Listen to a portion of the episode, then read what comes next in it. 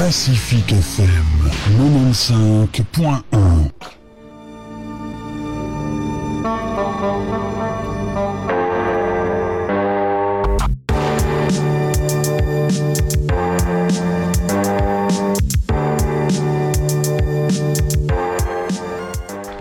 mes petits lapins anthropophages et bienvenue dans TDS, qui n'est pas l'acronyme pour tentative de suicide, bien que nous nous lancions à corps perdu dans cette aventure radiophonique, mais l'acronyme de Talk Don't Shoot, votre nouvelle émission sur Pacific FM et qui parle de cinéma.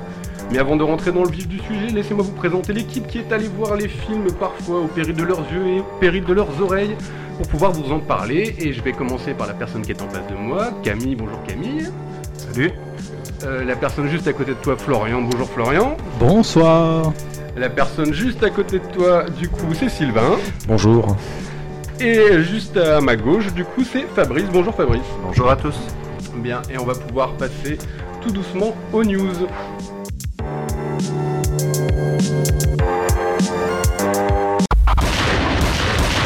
When you have to shoot, shoot, don't talk.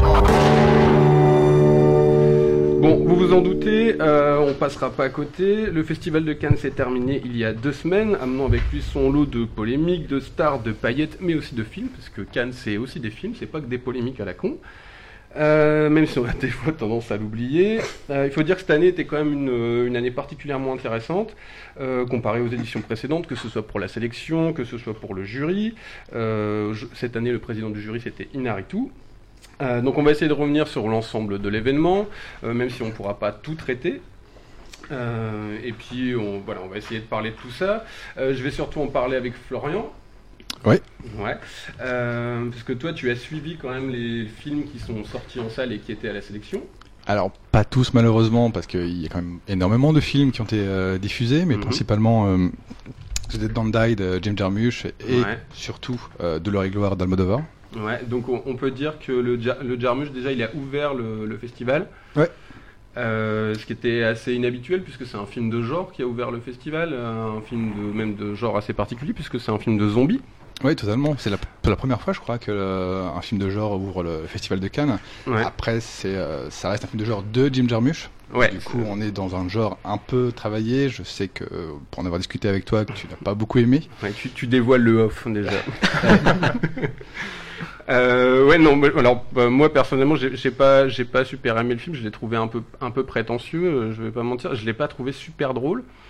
Euh, et surtout je le trouve un peu en retard euh, comparé à, à certaines autres productions. Alors j'enchaîne tout de suite mais sur politiquement déjà sur le le film je le trouve euh, en fait, il essaie de se rendre très malin en, essa- en essayant de rendre, le, de rendre le zombie politique, mais finalement, euh, enfin, c'est quelque chose que Romero faisait déjà euh, Ah, totalement. dans, dans les années 70. Et en ce qui concerne l'humour, euh, des films comme euh, euh, Shaun of the Dead. Shaun of the Dead, par exemple, qui sont sortis déjà il y a un petit moment, parce que c'est des films qui sont pas tout récents non plus.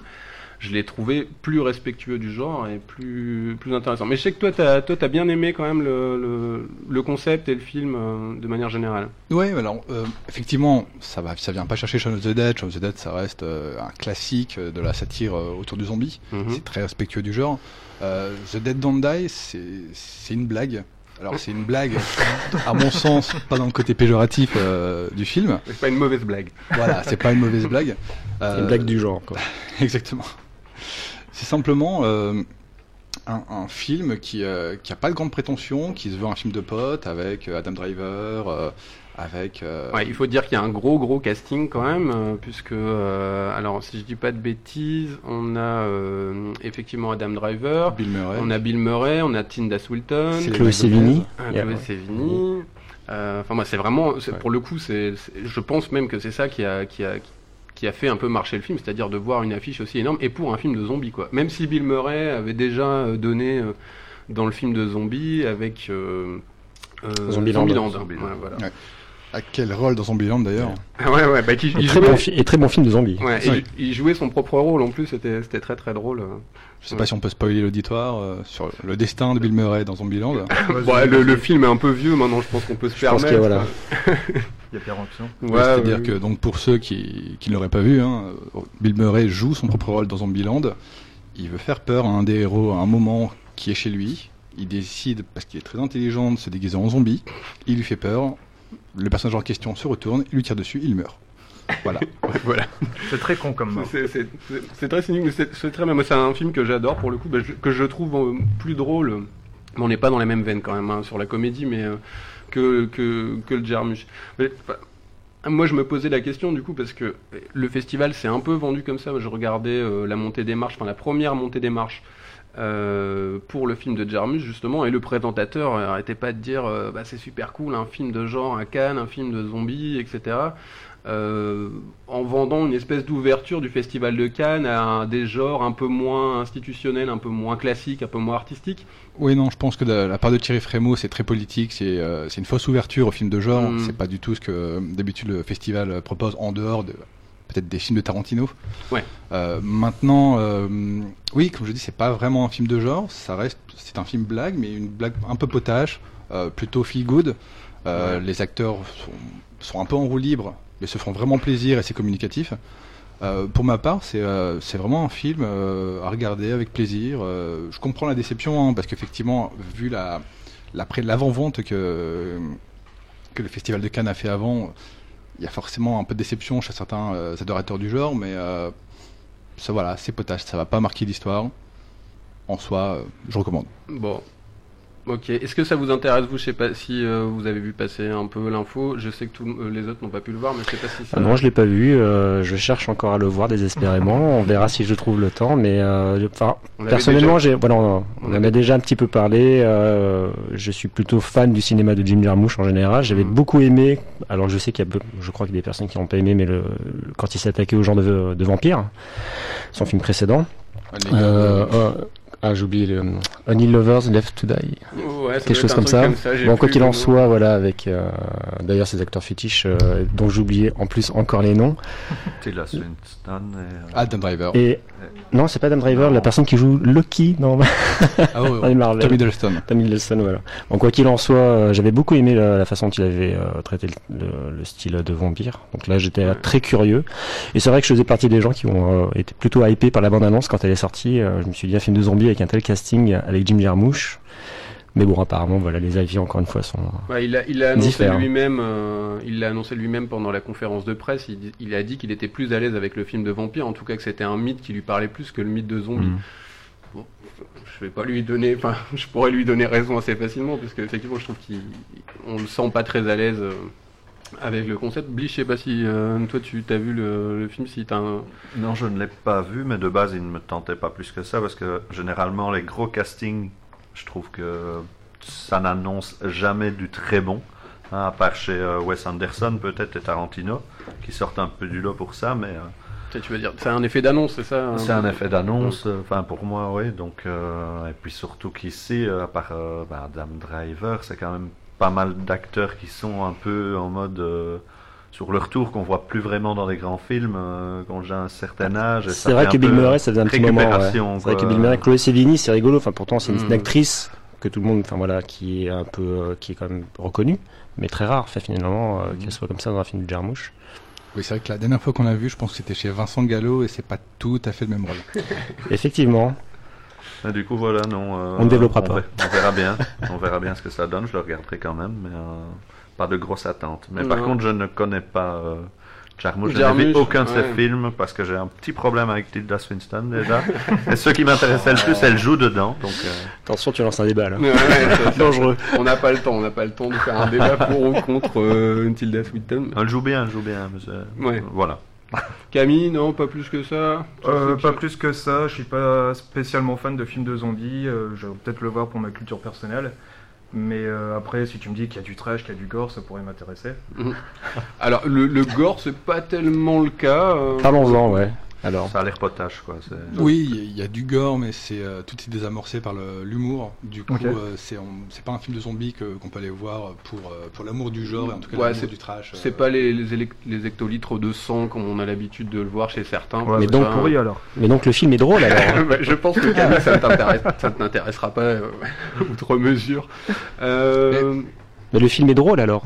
Oui, très Ouais. drôle. Très drôle. Ah, mais D'accord. Ouais, moi, bah, je, moi, je l'ai pas trouvé. moi, il m'a fait sourire, mais il m'a pas, enfin, ça m'a pas fait rire euh, non plus. Ah, Après, il y a un côté méta aussi très bizarre où, euh, bon, je vais, on va pas trop spoiler le film, euh, mais euh, mais pareil, qui a, qui a déjà été un peu euh, usé, euh, beaucoup.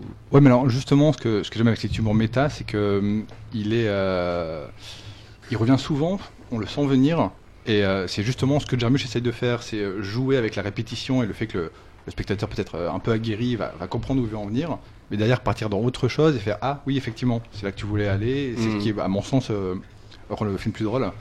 Après j'ai envie de dire euh, allez le voir, écoutez pas Guillaume, s'il est animateur et pas chroniqueur, voilà.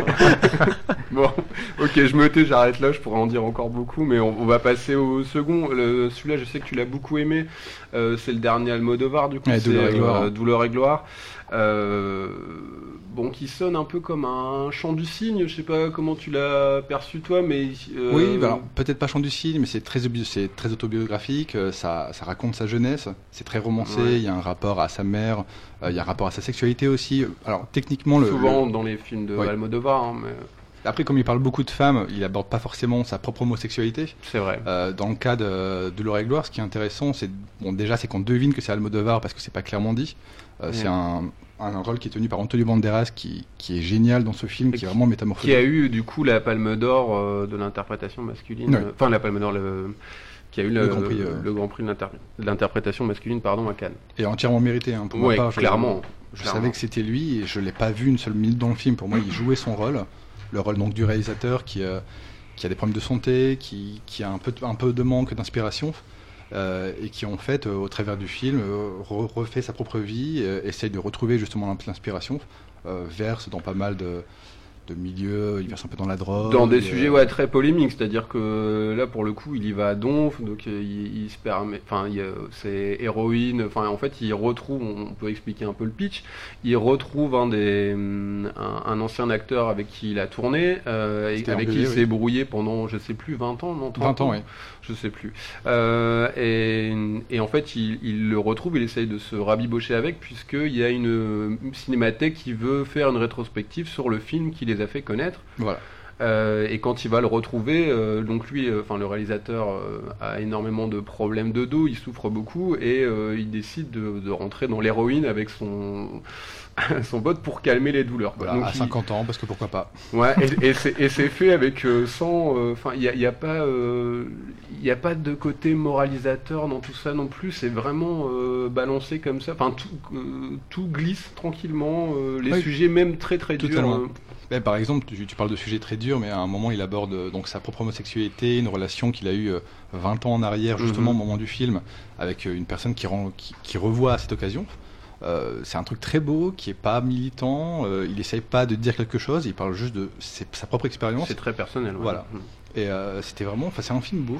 Après, ouais. euh, effectivement, ça, pour ma part, ça me fait beaucoup penser à la Danza de la Realidad de Jodorowsky, qui était aussi un, un film autobiographique avec un vrai rapport à la mer, un côté un peu mélodique en tout cas du, du récit. Euh, et quand tu parles du chant du cygne, effectivement, il faudra voir ce qu'il va faire après, mais en tout cas, s'il devait s'arrêter là, ça serait euh, un beau final pour sa carrière. Ouais, c'est sûr, ouais, c'est- très joli. Bon, je pense qu'on peut, euh, on peut s'arrêter là sur celui-là, à moins que tu aies quelque chose d'autre à dire sur le film. Non, mais effectivement, hein, c'est. Voilà. Si, on peut dire que Antonio Banderas a la magnifique garde-robe de Almodovar à base de survêtements fluo et. Enfin, pour le coup, et encore hein, chez Almodovar, c'est très très coloré, c'est très joli. Enfin, en dehors du scénario, on peut dire aussi que techniquement, c'est un film qui est super Ah, beau à splendide. regarder. La lumière est splendide. Euh, je sais pas si ça intéresse euh, les autres. parce que- Ah, totalement en fait, pareil. Je- J'aime beaucoup euh, Almodovar, donc euh, non, non, là, on avait déjà parlé, mais je j'espère pouvoir le voir aussi rapidement, Mhm. à mon avis. Et je pense pas que je serai déçu. Ouais, tu, euh, tu connais déjà un peu le cinéma d'Almodovar Ah oui, euh, oui, complètement. J'adore, euh, j'adore la façon dont il traite ses personnages, euh, l'ambiance de ses films, euh, justement aussi, aussi le, la façon dont il filme, hein, tout simplement. J'aime beaucoup. Ok. Bliss, je sais pas si t'es un peu familier du cinéma d'Almodovar. Ouais, moi j'aime j'aime beaucoup ce qu'il fait. Euh, après, bon, on va encore dire que je critique, mais je ne suis pas un grand fan. tu es là pour ça. Il faut, dire, il faut dire que Bliss est notre grumpy cat euh.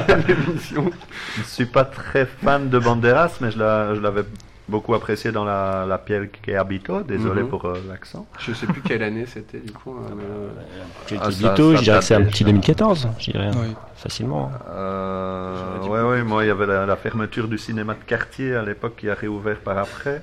Ouais, donc ça devait être un truc du genre, ouais, même 2012-2013 à mon avis. Ouais. Mais Dans voilà, soit. quoi.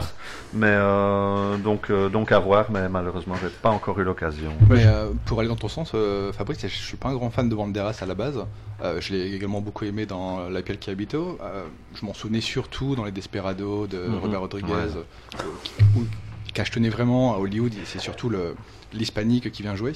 Dans, euh, dans le film d'Almodovar, il est vraiment méconnaissable. Comme je le disais tout à l'heure, je, le, je savais que c'était Banderas, mais il est tellement bon que tu vois le personnage qu'il incarne, tu penses pas une seconde à Banderas. Mhm. Et en plus, en, en vieillissant, je sais pas si tu euh, seras d'accord avec moi, Guillaume, mais euh, il a un vrai charisme.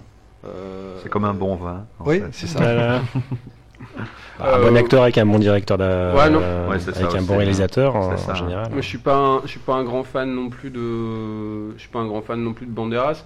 Euh, Enfin, mais là, effectivement, je trouve que, enfin, le, le prix était mérité pour le coup. Mm. euh, je...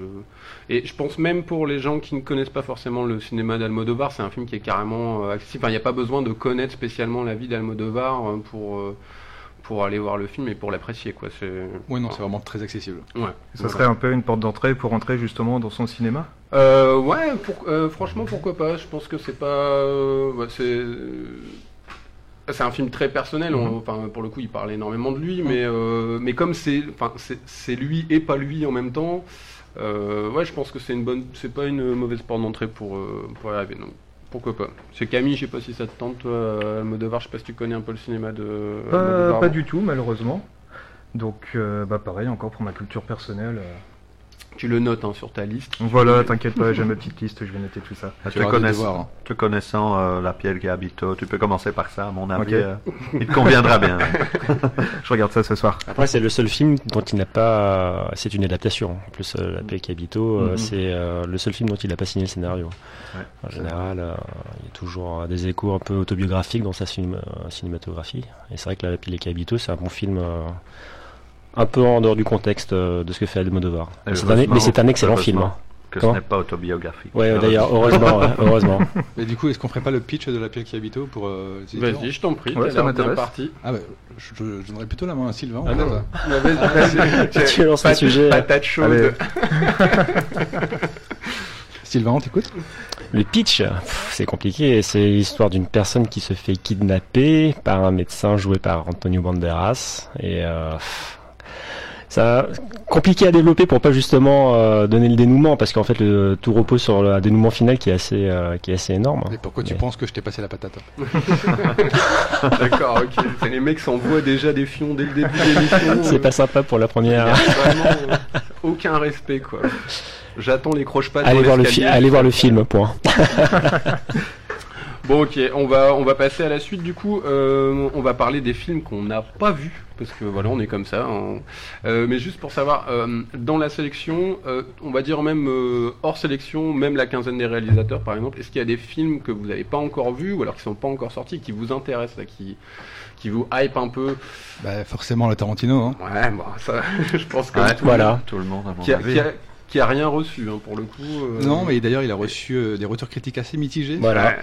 Euh, a, priori, surtout parce qu'il prenait de grandes largesses avec euh, l'histoire de euh, Sharon Tate Sharon et de sa mort. Ouais, il y a des- il y a- ça a déjà créé une autre petite polémique à la con, hein, c'est déjà arrivé. Euh, enfin, voilà, Cannes, quoi. Donc, euh, c'est la, la compagne actuelle de, Roman Polanski, de ouais. Roman Polanski. Emmanuel Emmanuel Seigné, je crois. ça, qui ouais. dit que Tarantino s'est essuyé les pieds avec la vie de, Sharon de, Tate. ouais. de Sharon Tate et de Donc voilà, bon, c'est des, des polémiques qui sont en dehors du Polanski, cinéma. euh, Polanski, euh, c'était ça, c'est euh, Polanski qui est actuellement plutôt blacklisté aux États-Unis pour diverses histoires qui ont eu lieu dans son passé, Voilà, ouais. et que mais, paradoxalement, Hollywood ne se gêne pas de puiser dans la vie de Polanski pour l'exploiter, et donc faire un film avec un arc sur cette, période de Sharon Tate.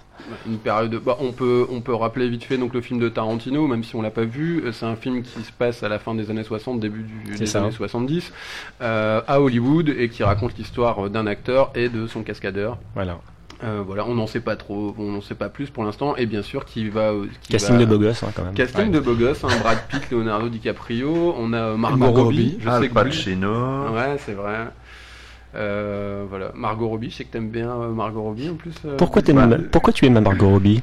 Eh ben, Margot Robbie, finalement, je ne la connais pas beaucoup plus que ça. Je ne l'ai vue que dans deux films, donc tu dois confondre. T'es sûr c'est Ah, bah, que- bah, Quel film Non, je trouve qu'elle a, je trouve qu'elle a un, un petit peu sauvé. Bon, il y en a, il y en a beaucoup qui Suicide diront que Squad. non, mais Suicide Squad, pour moi, c'est un des seuls rôles qui passe. Oh mon dieu. Et alors que, enfin, franchement, de base, moi, à part dans, euh, à part dans, euh, allez, ça Le Loup de Wall Street. le- le Wall Street Ah, le Loup de Wall Street, euh, Ouais. où euh, voilà, son rôle n'est pas. elle a euh, fait, elle a fait Aitonia important. aussi. euh, Et dans Itonia Harding, je l'ai pas encore vu. Excellente. ouais. Excellente dans Et le, et le film est très bien. Le film est vraiment très bien. Mais du coup, non, Guillaume, tu confonds. euh, je Ok, ne la bah, connais pas plus que ça. J'ai dû me tromper, j'ai dû me tromper. C'était la parenthèse. Margot Robbie. Voilà. ok.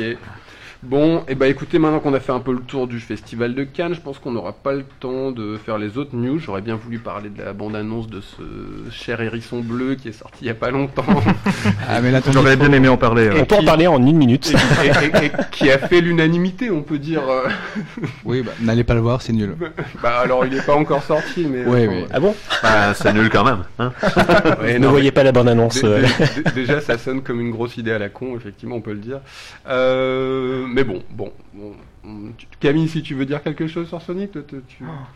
Je ne saurais pas quoi dire, il y a tellement de choses à redire là-dessus, ça a l'air tellement pourri.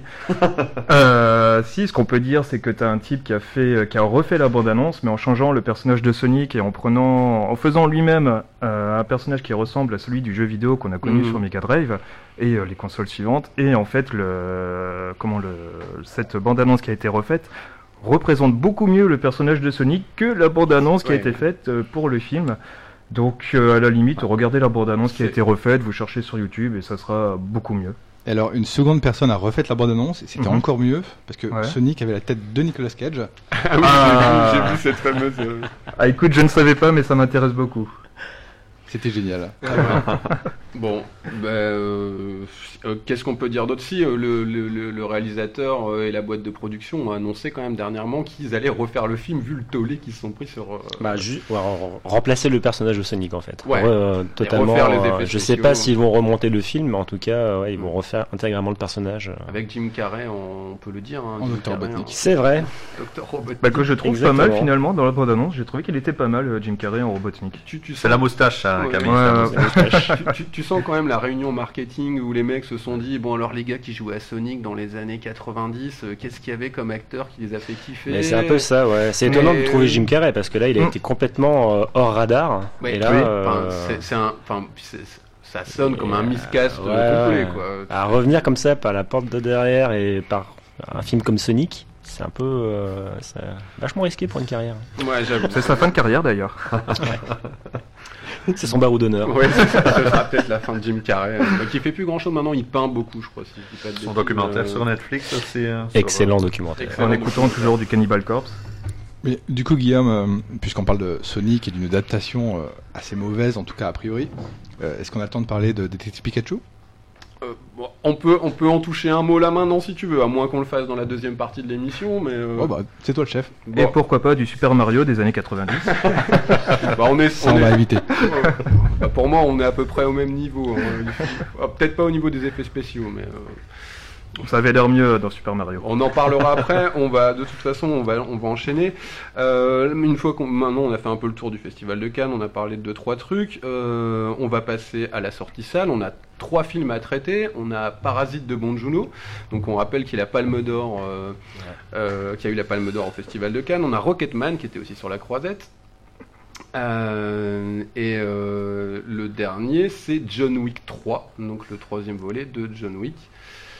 Euh, et avant ça, euh, avant ça, on va se faire une petite, euh, une petite pause musicale. Euh, donc on va commencer. Je vais faire une petite dédicace à un copain. euh, je vais commencer par le générique du Roi et l'Oiseau, donc euh, qui est qui est euh, ah ouais j'adore ce film c'est un, excellent euh, film d'animation j'adore j'adore la BO donc qui est composé par euh, Voljex Killer alors désolé pour la prononciation hein, ça doit pas du tout se prononcer comme Et ça c'est pas ce film aussi qui a inspiré Miyazaki justement si si Entre autres, oui, entre oui. ouais, bien sûr Oui, entre autres, Ouais, bien bien sûr. sûr. ouais. Euh, je- j'ai oublié le nom du réalisateur c'est Grimaud Ah, attends, j'ai oublié. je, sais plus Enfin, C'est bref. fran- c'est français. C'est français, c'est- c'est c'est français, monsieur.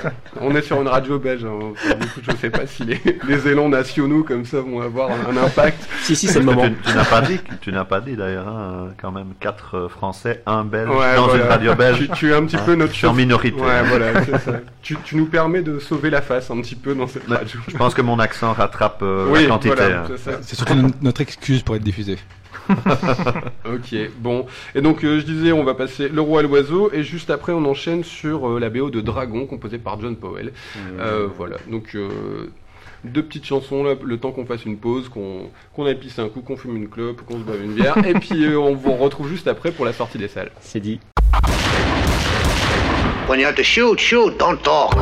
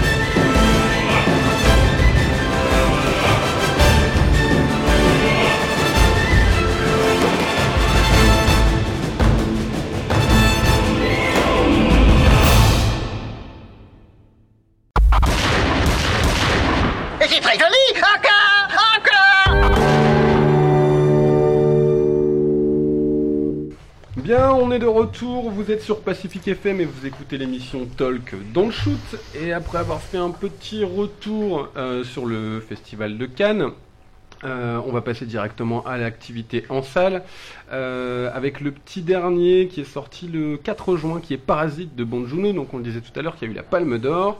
Euh, amplement mérité. Amplement mérité oui on peut le dire exactement. Euh, donc on va peut-être faire un petit rappel vite fait pour dire qui est Bon Juno donc réalisateur coréen. Sud-coréen ouais qui a déjà aligné quand même un bon palmarès réalisateur ouais. de Snow, Snowpiercer ouais. film de monstre The Host ouais Premier, premier, enfin c'est pas vraiment son premier film, le premier film qu'il a fait connaître sur la scène internationale, euh, Memory of Murders. Memory of Murders, ouais. Donc il a fait deux films coréens euh, qui sont Memory of Murders et The Host. The et Host, ensuite ouais. il a eu une petite carrière internationale où Voilà. il a été faire Mother, Snowpiercer et Okja, Et Okja. euh, qui est un film Netflix qui avait- Exactement, qui avait en plus été présenté, euh, je crois, il y a bah, l'année dernière, hein, À Cannes, à Cannes, ouais. qui a donc été le premier film qui a un petit peu euh, semé le la zizanie ouais, au a, sein du festival a- euh, par rapport à la politique fait- Netflix. ouais. qui a fait po- qui a fait polémique. Polémique, euh. ouais. Du coup, c'est une belle, euh, c'est une belle revanche. Bah ouais, c'est ça, c'est une belle revanche. Et euh, encore une fois, je me répète, hein, euh, amplement, ré- amplement, vérité, hein, parce que le film est juste euh, fou, incroyable, beau. Ah ouais, euh, clairement. c'est vraiment un sacré choc. Et euh, On- voilà, On, peut peut-être euh, euh, parler du pitch vite fait. c'est une satire politique. Voilà. euh, qui, qui utilise pas mal le- le- le- les codes du genre. Euh, Oui, il, il mélange différents genres. Voilà, il maîtrise très très bien le rythme. Quand même un mélange euh, comédie, comédie noire, satire sociale, satire familiale, et euh, ponctué de moments quand même plutôt dramatiques. Ouais, donc c'est une, une, une famille, on va dire, euh, Oui. euh, pauvre euh, sud-coréenne qui habite dans ce qu'ils appellent les entresols. Donc apparemment, C'est ça, des voilà. maisons très typiques. Des sortes de semi-caves, semi-caves, voilà. voilà. Et qui vont falsifier leur CV pardon, pour aller euh, se faire embaucher dans une famille euh, très bourgeoise. Très bourgeoise, voilà. Sur les hauteurs, donc. euh, Et euh, d'ailleurs, je ne sais plus, enfin, je ne sais pas si c'est précisé où est tourné le film, où se situe le film. euh, je ne crois pas. Je pense pas, non. Je, Mais, euh, je pense pas du tout. Bon, je- je- tu, veux, tu veux commencer à en parler si tu veux... Oui, je me répète encore une fois. Donc le film déjà, c'est un sacré choc cinématographique. C'est euh, encore une fois, voilà, le réalisateur montre une très très grosse maîtrise du rythme. Le film dure quand même deux heures et quart, si je me souviens bien, et on traverse euh, voilà différentes phases d'émotion euh, du début jusqu'à la fin. Euh, forcément qu'on ne va pas ouais. dévoiler. Et euh, un sacré tour de force en termes de mise en scène, de narration. Euh, La façon dont il raconte, euh, déroule son histoire jusqu'à la toute fin est juste euh, ultra maîtrisé, vraiment impressionnant.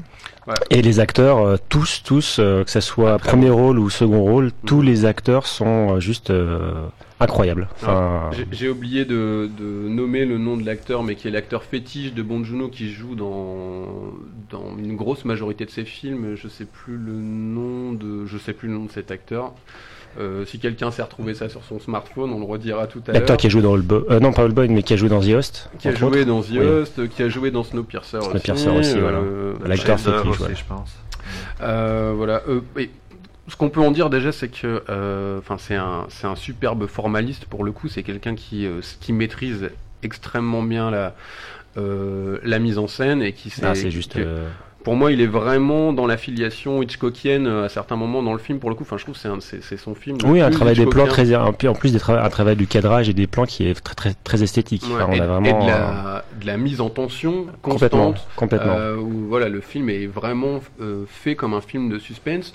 Euh, à la différence de, de Hitchcock, c'est que lui, par contre, ne va pas dévoiler le, les intrigues tout de suite afin de te mettre en tension. Il va, Non. le film commence euh, de, de manière très intéressante, c'est-à-dire qu'il va nous Non. mettre très à l'aise au Voilà, on début. peut le dire. Voilà, le film commence comme une comédie. Ouais. On a l'impression d'être vraiment sur une comédie familiale et on ne sait pas trop voilà où euh, on ne sait pas trop où en fait le, le réalisateur va nous amener mais après au fur et à mesure voilà il nous tient par la main et euh, nous amène jusqu'à un déroulement euh, progressif Ouais. pas brutal mais totalement progressif jusqu'à la toute fin Il y a, y a un- euh, c'est pas vraiment des twists, mais il y a des retournements il y a de situation. voilà il y a des retournements de euh, situation qui sont euh, Ouais. très intéressants et Là, il y a très des, surprenants des montées crescendo quand même. Exactement. assez, Des ruptures de ton aussi qui sont mais Ouais. très bien gérées, justement. On peut passer vraiment de la comédie, comédie noire, avec quelque chose de beaucoup plus violent. Mm. Et euh, encore tout cela vraiment, euh, enfin porté par des acteurs qui sont juste dingues, quoi.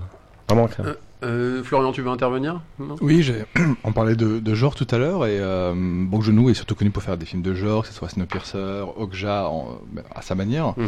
Euh, Est-ce qu'on peut considérer, moi qui l'ai pas vu, que Parasite est également un film de genre, donc qui a eu la Palme d'Or ou pas du tout? Euh, oui, oui, clairement. Ah, totalement, euh, ouais, Clairement, clairement, il le dit, il l'a même dit dans la conférence de presse. Il a dit que, alors, il- comme il l'a dit lui-même, lui, il utilise le genre, mais il n'utilise pas forcément les tropes du genre. Voilà. C'est-à-dire que il- On n'est pas dans la caricature ou dans le. Voilà. Voilà.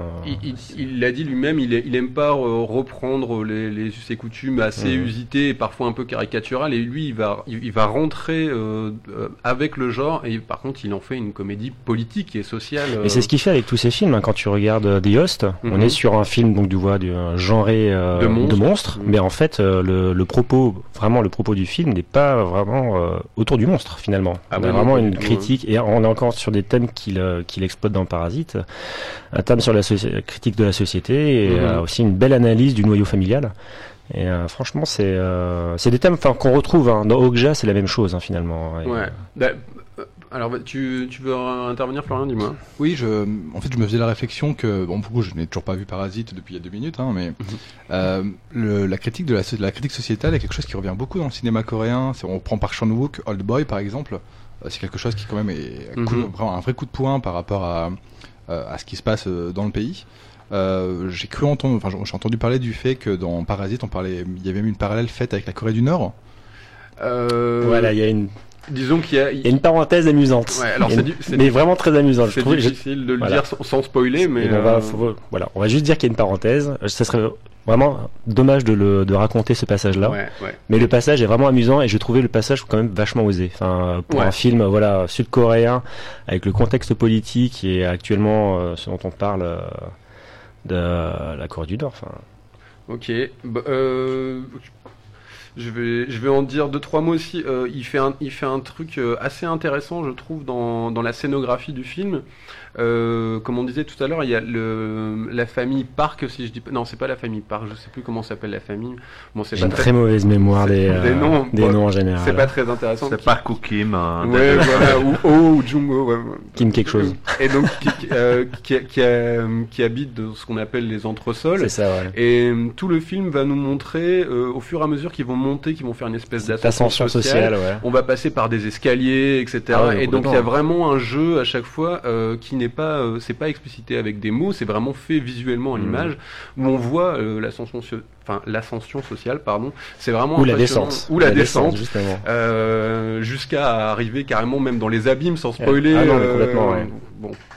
Euh, et en plus de ça, donc il y a vraiment. euh, euh, tout à l'heure, tu parlais de du comment du des tons assez politiques qu'il y a dans le film de, de Bong Joon-ho. Euh, il faut rappeler que c'est un militant de gauche, qu'il a d'ailleurs été euh, sur liste noire euh, dans Bah son propre pays parce que D'où cette parenthèse de carrière américaine. voilà, euh, que c'était euh, assez compliqué. Enfin, ça a été très compliqué pour lui. euh, et et d'ailleurs, le, le- la fin du film, sans la spoiler, elle a quelque chose de très pessimiste et en même temps de très militante, c'est-à-dire que Oui, il ne ouais. ferme pas, euh, il, y a- il ne ferme pas en disant bon c'est fini, on pourra plus rien faire, etc. Il donne une note d'espoir, même s'il explique que ça va être très très très très très très très compliqué.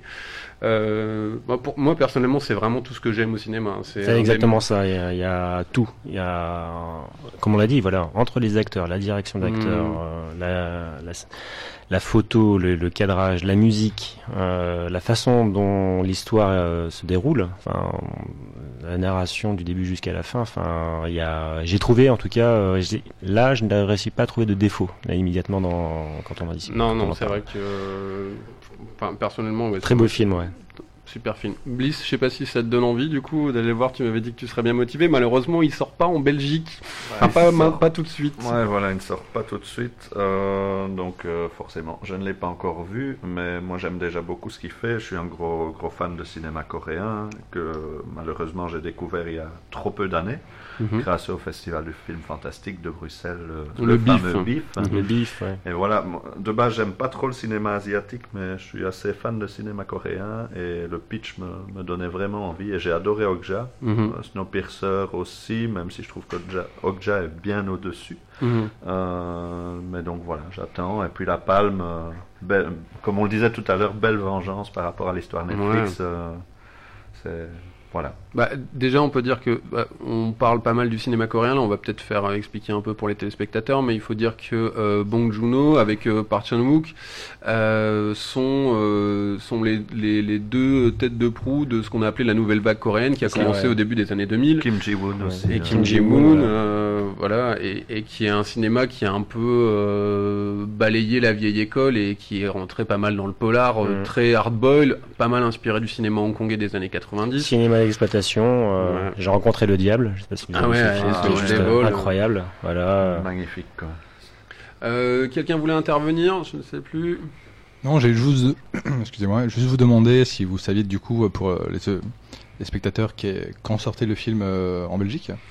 Euh, non, moi je n'ai pas trouvé de date. pas vu la date à mon plus. avis, euh, ça sera cet été, hein, je pense bien, mais Ah, euh, pas j'ai pas, pas trouvé de date. Mhm. Euh, ce qui me semble assez bizarre d'ailleurs de ne pas être tombé euh, sur un si gros nom du coup de, de film. Hmm. Mais euh, voilà. Non, sur ça- bah, je, je souscris effectivement à, à tout ce qui a été dit. Mhm. Euh, pour ma part, j'ai- j'aime beaucoup Okja, euh, Okja, no- no- notamment pour son, son rapport à l'animal, son côté un Mhm. peu euh, vegan euh, entre guillemets. Ouais, Totalement film, vegan. film militant écolo. C'est un film de vegan. euh, vegan, ouais, on peut dire. Moi je l'ai pas trouvé pompeux parce que je suis pas toujours très gentil avec les végans. mais, euh, mais- même si je respecte, hein, pas de souci, mais, euh, mais pour le coup, euh, ça m'a pas saoulé quoi. Bah, J'en parlerai peut-être tantôt deux mots. Il n'y a mais, pas un euh, côté moralisateur un peu trop pompeux, c'est ça que tu Bah veux ouais, dire non, euh moi j'ai pas trouvé. En tout cas, c'est pas ce qui m'a marqué en premier. Euh, Bah- Justement, je trouvais que c'était bien d'en parler de cette manière-là, que c'était bien amené.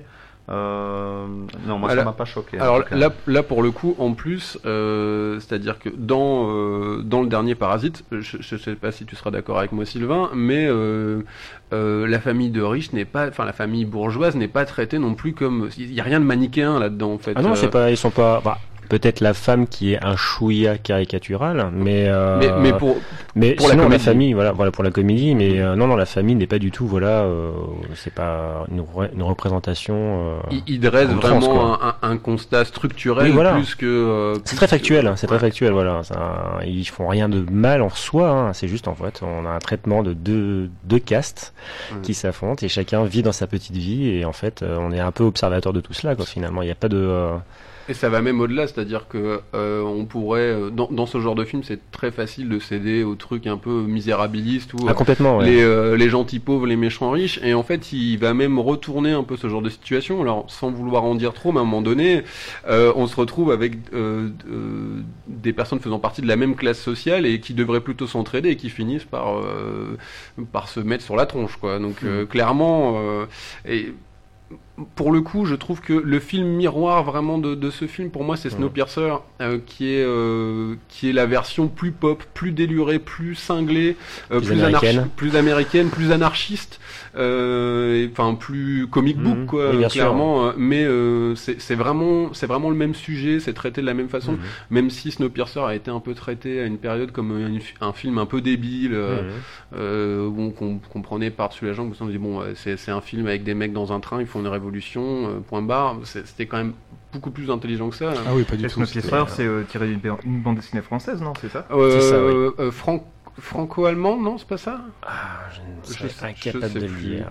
Mais effectivement, oui, il y a, Oui, il y a des Français qui Il y a des Français dans le. Tu peux faire un petit élan national. Je pense que l'auteur, euh, Bah, quitte à me répéter, enfin, finalement, quand tu regardes le cinéma du, du réalisateur, enfin, sa cinématographie, on est toujours sur euh, des affrontements, quels qu'ils soient, sur Mhm. différents, différents types de classes. Tu vois, quand tu regardais euh, of- Memories of Murders, on est là, la confrontation entre le flic des villes avec le flic de la campagne. euh, voilà, enfin, euh, Snowpiercers, bon bah voilà, le message il est clair au niveau de la lutte des classes. Clairement, ouais. Et euh, Okja, même Okja, hein, finalement, voilà, euh, les, euh, les, les personnes de la campagne qui vivent dans leur jungle, etc., et qui se retrouvent confrontées à la vie en ville, Mhm. avec le, voilà, tout ce qui est sur le capitalisme. Voilà, enfin, il y a toujours euh, des affrontements de valeurs, de lutte des de, de différentes classes, finalement, dans son cinéma. Et Okja qui traite comme un conte, du coup, plus. un- Il y a plus Ah oui, un- voilà, on est plus sur quand même un conte ludique, voilà, quelque chose d'assez ludique. un conte un peu enfantin, mais avec un beau message. Ouais, ouais, carrément, c'est super joli. Enfin, je moi, je l'ai trouvé super touchant. Là justement, on est sur un jeu d'acteur un peu plus outrancier. Enfin, tu vois, quand tu on voit euh, Tilda Swinton ou sinon euh, clairement Jake Gyllenhaal, on est vraiment plus sur une sorte, voilà, un- plus une histoire un peu pour enfants, très outrancière, Ouais, ouais. très euh, un peu plus manichéenne justement dans les dans les Oui, traitements. Voilà, mais- les méchants sont vraiment très méchants et les gentils sont mignons. Justement parce qu'il y a un côté contre. Oui, euh, Voilà. Florian, tu veux dire quelque chose? Non, je voulais juste dire que du coup, c'est, euh, c'était d'autant plus, d'autant meilleur que Fabrice a aimé malgré Tilda Swinton. c'est vrai. Ah bah, Figure-toi que j'ai oublié qu'elle était dedans. Et qui est aussi dans Snowpiercer d'ailleurs. Ouais, juste, juste, ouais. Super rôle dans Snowpiercer, moi, je l'ai Et ouais. trouvé. Bah, elle, Ah, mais elle- Tilda elle- Swinton est une très bonne elle a, actrice. elle a fait un peu des, ouais, c'était un, C'est une bonne actrice. un peu des rôles à dentier pendant un petit moment où elle Ouais. mettait beaucoup de, de prothèses euh, de visage. Ah, dans Ah bah dans, dans le dernier dans les derniers Suspiria, euh, c'est euh, un j'ai- rôle très étonnant. J'ai Voilà. pas encore vu euh, euh, le dernier. Suspiria. Ah ben, oui, pour le coup, dans celui-là, euh, c'est assez bien passé.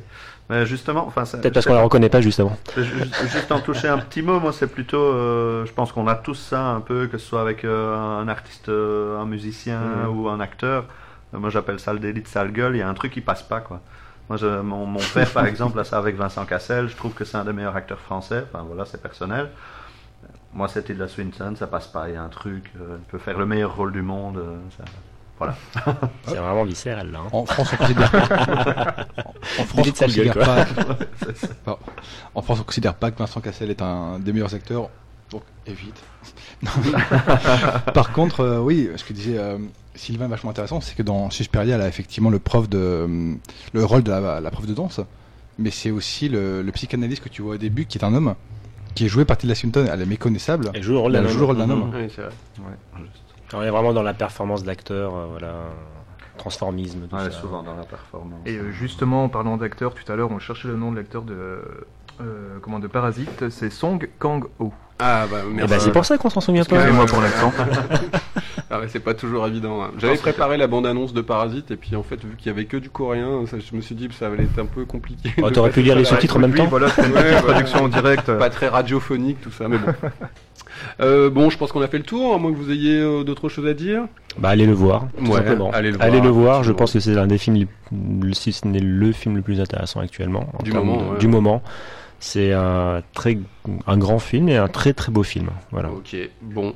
Eh ben, on va passer à la suite. Euh, et la suite, il était aussi sur la croisette. Euh, c'est Rocketman de Dexter Fletcher, euh, donc qui est un biopic sur la vie de Elton John. Alors, je sais pas si euh, de base le, c'est le genre de pitch qui vous fait kiffer. Euh, bref, donc on peut on peut en dire vite fait deux mots. Euh, c'est avec euh, Taron Egerton dans le rôle d'Elt- d'Elton John, Jamie Bell, Bryce Dallas, Howard, et à la réalisation, donc je le disais tout à l'heure, c'est Dexter Fletcher. Dexter Fletcher qui a été parachuté dernièrement sur un biopic assez récent, donc sur le biopic de Freddie Mercury qui s'appelait Bohemian Rhapsody. Voilà.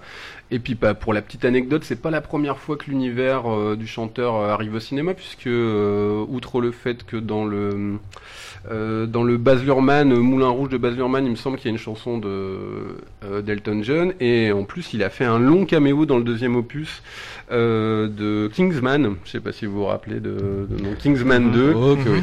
Et bah étrangement, celui-ci ne m'a pas trop marqué. Alors je l'ai vu, mais le premier m'a plus marqué que le numéro 2. effectivement. Voilà. Ben, donc Kingsman 2, euh, dont le personnage principal est joué par Taron Egerton, Oui. et qui joue là Elton John. Euh, bon, alors qu'est-ce que vous, qu'est-ce que t'en as pensé, Bliss? Parce que toi, je sais que t'as vu le film. Ah oui, ben moi j'ai beaucoup aimé. Euh, Ouais. Pourtant ça partait mal. Hein. euh, Elton John, euh, euh, une comédie musicale. Ah, tu n'aimes Alors, pas trop les a- comédies Il y a musicales. quelque chose que je déteste plus que Tilda Swinton, c'est les comédies musicales. hein, il faut le savoir. Alors imagine une comédie musicale avec Avec Tilda Swinton. Du coup, euh, mes grandes surprises, en fait, euh, en termes de mise en scène, il y a des idées géniales, euh, très très métaphoriques euh, par rapport à l'état, euh, donc à, à l'état du personnage d'Elton John euh, par Ouais. rapport à certaines périodes de sa carrière, Euh, le fait qu'il soit projeté, euh, ben, à un moment très vite euh, sur sur le devant de la scène, qu'il soit dépassé par ça et donc que les problèmes commencent avec la drogue, l'alcool. Et, voilà, il y avait vraiment des, très bonnes idées, un côté très pop qui rentre bien dans, bah, dans, l'univers musical de- d'Elton John, pour le coup, euh, bah, je pensais que je connaissais vachement moins que ça, mais euh, il y a quand même pas mal de titres. euh, On, on- on se surprend à chanter très facilement pendant la séance euh, où on, on connaît beaucoup de chansons Ouais, finalement. c'est ça, hein. finalement. Et alors pour le coup, ben forcément la comparaison avec Bohemian Rhapsody, euh, ben, elle est directe parce que Ouais. déjà en termes est- de sortie, c'est à quelques quelques mois près. Euh, mais alors là, je pense que ça va être complètement su- subjectif, quoi. Mais euh, côté émotion, j'en ai plus ressenti en, en voyant Bohemian Rhapsody. J'en ai pas réellement eu ici euh, sur ce film parce qu'il y a, il y a un, un côté un peu drama qui, qui, qui traîne, je trouve, trop en longueur qui était Mhm. moins présent dans, dans, dans, dans le biopic sur Queen. Ouais. Euh, donc ça, ça m'a un peu gêné. Euh, mais par contre, techniquement, je le trouve bien au-dessus. Mais c'est peut-être juste que tu, tu préfères euh, déjà de base euh, Freddie Mercury à Elton que, John. euh, peut-être que la musique a joué, hein, du coup, oui, forcément. Je pense et que même ça a le, dû le- jouer. le personnage que tu trouves peut-être plus intéressant. Peut-être que base, la vie du personnage de Freddie Mercury est plus intéressante Mm. que celle d'Elton John. Oui, parce que finalement, c'était assez, enfin, c'était assez classique, quoi. C'est ça qui m'a un peu ennuyé au bout d'un moment dans le film, c'est que, ben voilà, c'est la star euh, qui euh, commence à avoir des, des, des- des- problèmes d'alcool parce qu'il est dépassé euh, par, euh, par sa carrière et par un passé, euh, voilà, pas très Mhm. glorieux, notamment par rapport à son père. euh. Sinon, le côté justement comédie musicale, euh, j'ai trouvé que c'était très mal rythmé. Euh, je sais pas ce que tu en as pensé, Guillaume. À un moment, alors là, on retire le fait que j'aime ou que je n'aime pas les Mhm. comédies musicales. C'est qu'à un moment, on a l'impression que c'est complètement oublié. Et du coup, tu te dis, mais finalement, pourquoi une comédie musicale? Parce qu'il y a des passages chantés qui ne sont Mhm. pas, qui sont plus dans, dans la mise en scène plutôt Ouais, que dans, ouais. dans le côté comédie musicale avec tout le monde qui commence à danser, euh, qui traverse la pièce comme si personne n'était là. Euh, et donc, j'ai pas compris cette rupture à un moment au milieu de film. euh, et pendant au moins 20 minutes, ça n'existe plus. Donc, moi, j'ai trouvé qu'il y avait un problème de rythme par rapport à ça. Mais dans l'absolu, un très bon moment, une très belle surprise. Et, Mhm. Bah, alors, euh, en termes de, en termes de rythme, effectivement, je pense qu'il y a, il y a, il y a quelques problèmes. Avant de, d'arriver là-dessus, on peut peut-être expliquer vite fait pourquoi euh, Dexter Fletcher s'est retrouvé sur euh, Bohemian Rhapsody. On sait que euh, c'était euh, Brian Singer qui devait faire le, le, le biopic sur, euh, Sur sur Queen. Queen. Euh, et qui a eu des problèmes en particulier avec MeToo, enfin des, des trucs qui sont revenus sur les euh, voilà. Ouais. Et donc du coup Dexter Fletcher a été envoyé en catastrophe pour euh, finir le film. Et euh, malgré tout, c'est quand même Brian Singer qui est crédité, il me semble, à la réalisation. Ah oui, il est toujours Ouais. qualifié, c'est ça Ouais, ouais. À savoir d'ailleurs que Dexter Fletcher était pressenti avant même Brian Singer Ouais. pour réaliser le film. Euh, finalement, là, il est revenu vers la fin, même s'il n'est pas Mhm. crédité. Mais euh, entre ce que tu nous dis, Fabrice, et euh, ce qu'a donné malheureusement Bohemian Rhapsody, j'ai l'impression qu'il est pas très heureux avec euh, les choix des biopics qu'il Il a récemment. il a été, il a été cadenassé, on peut le dire un petit peu dans, dans des logiques de studio pour Bohemian Rhapsody, hein, parce qu'il est arrivé un peu en cours de, de enfin, en cours de réalisation.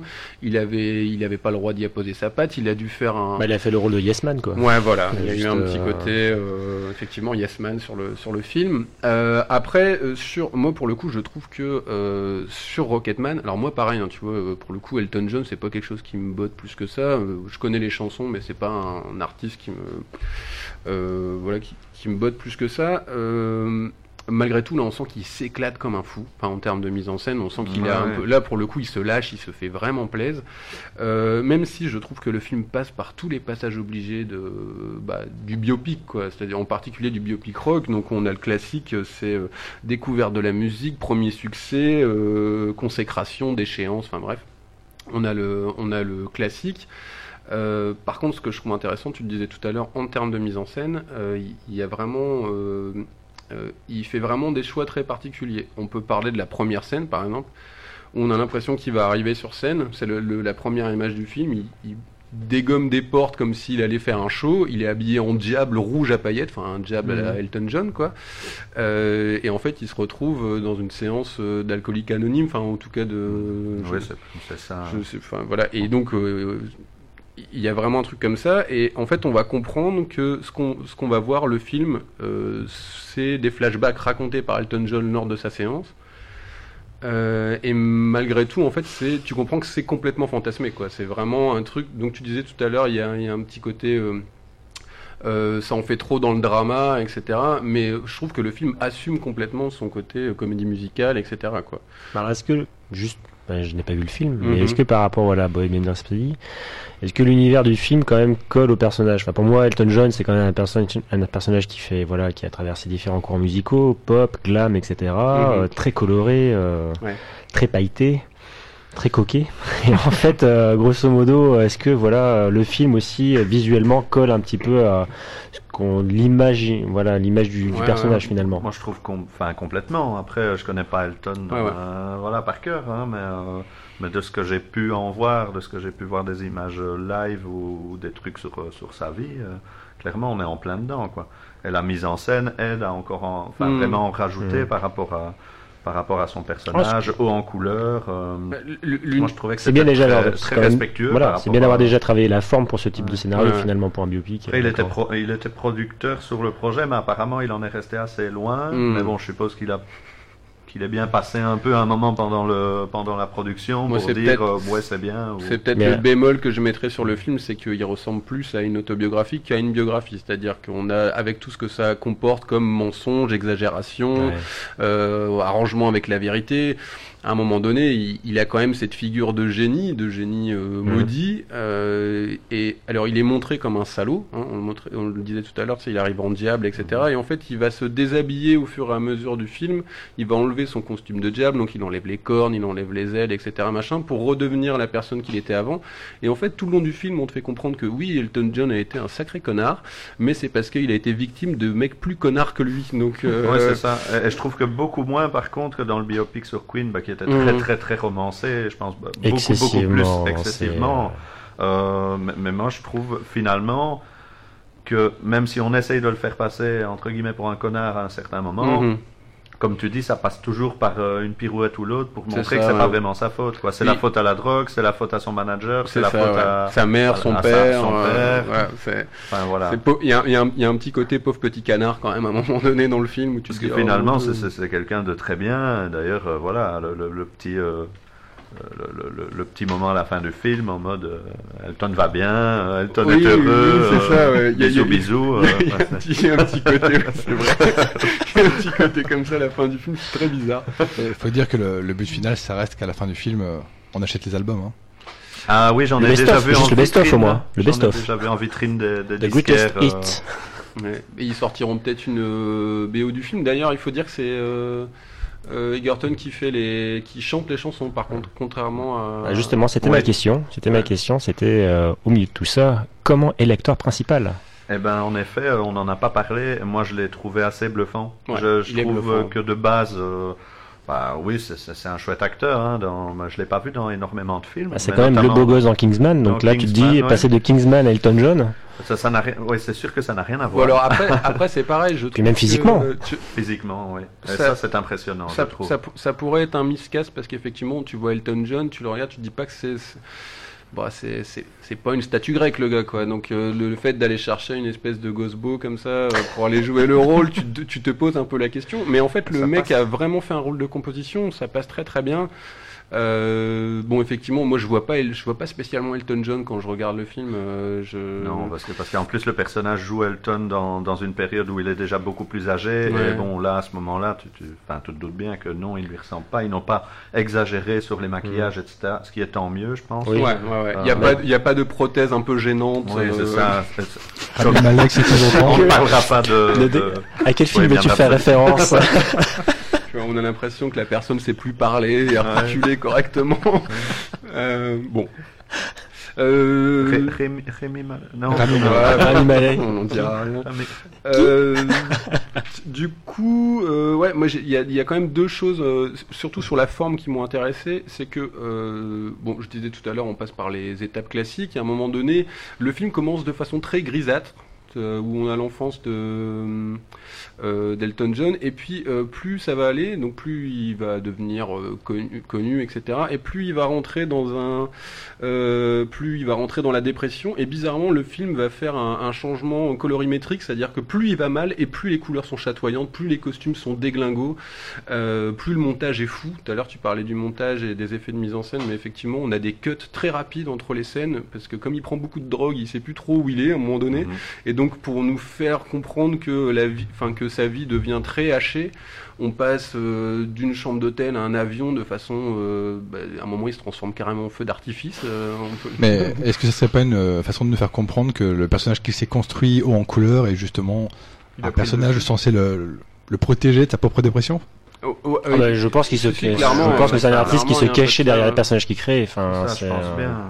Oui. Il y avait, il y avait tout, tout- enfin, forcément, il y avait la problématique aussi avec son homosexualité qui, qui était, ouais. qui, qui devait, euh, devait la cacher complètement à qui cette qui est- époque-là et qui, qui était est bien traité, accepté, je euh, trouve, dans le film. Je trouve ça plutôt bien traité. euh, Ouais, c'est- bien envoyé dès le début, euh, avec un. Mais ça passe bien, c'est pas, c'est pas Ouais. trop lourd. euh, on s'attarde vachement plus sur, sur le côté justement dépression, alcoolisme, Mhm. accro à tout finalement, hein, comme, comme, ils le, comme ils le disent bien à la fin. Elton est toujours accro au shopping, mais pas au reste. Et oui, y a- y a- alors, par- j'ai trouvé ça très bizarre, mais des espèces de photos comparatives à la fin du film, par contre, qui, je trouve, n'ont rien à foutre là. Enfin, je sais pas si t'es resté. Ouais, Ah, ils ont, ouais, fait, non, ils le- fait le comparatif les euh, deux acteurs. fiction et C'est ça, personnage réel. Bah, justement, pour le coup, là, ils vont un peu trop loin parce que, C'est comme on dit, ouais. autant ils jouent super C'est bien. pas ils- nécessaire. C'est hein. pas nécessaire. Ça fait un peu euh, un c'est effet de pas style pour prendre quoi. le spectateur par la main pour leur expliquer vraiment qui a représenté qui. C'est peut-être pas nécessaire. Bah, d- disons que le plus gros problème que j'ai par rapport à ça, déjà je trouve que ça fait toujours un peu très kitschouille, euh, genre regardez, on a refait comme dans la réalité. Euh, bon, alors que c'est pas spécialement le cas. Et puis surtout, ça, ça défonce tout le propos du film qui est en train de te dire, on a fait une version, c'est pas la vraie vie d'Elton John, on est en train d'en faire une version fantasmée, une version complètement rêvée, une version dingue. Et là, ils essaient de te remettre dans la réalité en disant, ah, vous avez vu, euh, c'était pareil. Donc je, je Ouais. comprends pas trop ce Ouais, choix euh, final euh, tu- du truc quoi. Puis-je poser une dernière question Vas-y, je t'en prie, on a le Et temps. la musique du film alors? Parce que quand même, on est sur un artiste musical euh, relativement culte. Il va y avoir plusieurs un décennies. Eh ben, comme, on, comme on disait tout à l'heure, c'est bien euh, Taron Egerton qui, qui chante. Euh, Mhm. Donc déjà, ça, c'est euh, c'est quand même assez bluffant. C'est hein. une belle Euh, performance. C'est une belle performance. Euh, Des bons morceaux choisis? Et voilà, hein, je ne suis pas un grand fan d'Elton, encore une fois, mais, euh, mais oui, moi j'ai passé un bon moment, même musicalement. euh, Bah, Est-ce que ça t'a donné envie de découvrir la discographie de Elton Peut-être un peu plus, parce que Ah. c'est toi qui. Le film a disais- été efficace. Exactement. je vais acheter l'album demain. mais- Non, mais euh, justement, sa carrière est, est très large. J'ai l'impression qu'il y a beaucoup de styles qui ont été brassés, comme tu Ah bah, disais il a- tout à l'heure. euh, Il a évolué avec son âge, je pense. hein. Il a vraiment fait voilà, de la pop, de- du glam, Ouais, glam, ouais. opé- glam opéra. Euh, il, a Ouais. fait, bah, il a quand même fait euh, la musique du Roi Lion. ouais. C'est vrai qu'on l'a oublié. Le Roi Lion qui sort Voilà. bientôt, on pourra le dire, la version live Oui. de Disney. euh, on, en peut parlera. oublier, je pense, on peut oublier. Est-ce que c'est vraiment nécessaire d'en on- On le parler pas forcément à tous les niveaux, mais. On en, par- on, aura, on en parlera. Ah, on parlera de la performance technique à la Voilà, ouais. Voilà, exactement. On a tout dit, hein. Non, mais pour, pour répondre à ta question, moi je trouve vraiment que l'univers d'Elton John, que ce soit musicalement ou visuellement, il se prête vraiment. euh, Enfin, c'est vraiment très cinématographique. Ça marche très bien avec le côté comédie musicale. Toi, je sais que t'aimes pas trop. Ah, je pense que euh, si déjà ça c'est bien, je pense que le film déjà Ouais. a réussi quelque chose. Enfin, personnellement, Ouais. par rapport à Bohemian, Bohemian Rhapsody, qui pour moi n'était pas un très grand film, bah en fait, euh, si déjà le film représente voilà le côté euh, encore une fois pop, glam, Mhm. musical, de, représentatif de la carrière de d'Elton John, je pense que déjà le film réussit déjà euh, quelque chose de bien. quoi, Ouais, pour moi, finalement. c'est- le boulot est quand même déjà à trois quarts bien fait finalement. Ouais, c'est le gros point fort euh, du film. Pour moi, c'est vraiment ça. Je pense qu'il. Ah, excuse-moi. Vas-y, vas-y, vas-y. Ouais, je pense qu'il a eu un. c'est dommage qu'il ne soit pas sorti après Bohemian Rhapsody, en fait. Parce que. Forcément, je pense que les gens vont rester calqués sur celui-là, alors que clairement. C'est curieux comme stratégie d'avoir sorti un biopic. Oui, en voilà, plus ou moins au même directement voilà un ou deux mois juste après euh, Bohemian. Euh, euh, C'est un souci d'agenda de tournage, je ne sais pas, mais en euh, tout cas, euh, oui, je, trouve que c'est pas très bien joué. Maintenant, j'espère que les gens, mais ça m'étonnerait que le public euh, global Suivre. qui a adoré Bohemian Ouais. Rhapsody euh, va vraiment voir qu'il y a une différence en termes de technique. Parce que le film Ouais. est bien au-dessus, il n'y a rien à faire. Non. Et même au niveau de l'histoire, on est beaucoup plus proche euh, Du personnage, du ouais. personnage, Mm. donc. euh, il y a, euh, le- alors le seul truc, je vais, je vais juste mettre un, un, petit bémol sur euh, le- Vas-y, lâche-toi. le, le fait que euh, Taron Egerton, c'est super cool qu'il fasse, euh, enfin, qu'il qu'il ait interprété les chansons, etc. Par contre, on peut pas dire, il a pas la même tessiture de voix qu'Elton John. Bah non, on sent bien que dès que ça monte un peu dans les aigus, euh, on a traficoté un peu le son, on a rajouté des voix derrière pour que ça, on cache un peu tout ça. Donc euh, effectivement, le mec fait quand même une performance complète, hein, c'est-à-dire il chante, il joue, etc. Il danse même parce qu'il y a carrément des moments dansés.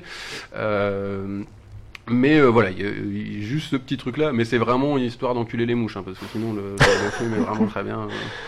C'est un détail. Tu Je sais te pas- Je sais lâches. pas si on peut, on peut parler euh, zoophilie à la radio, je sais Oui, pas. Avec les, avec les insectes, je sais pas. insectes, je- On est en Belgique, on sait pas. hein. En Belgique, on, on peut tout faire. Ah bah d'accord.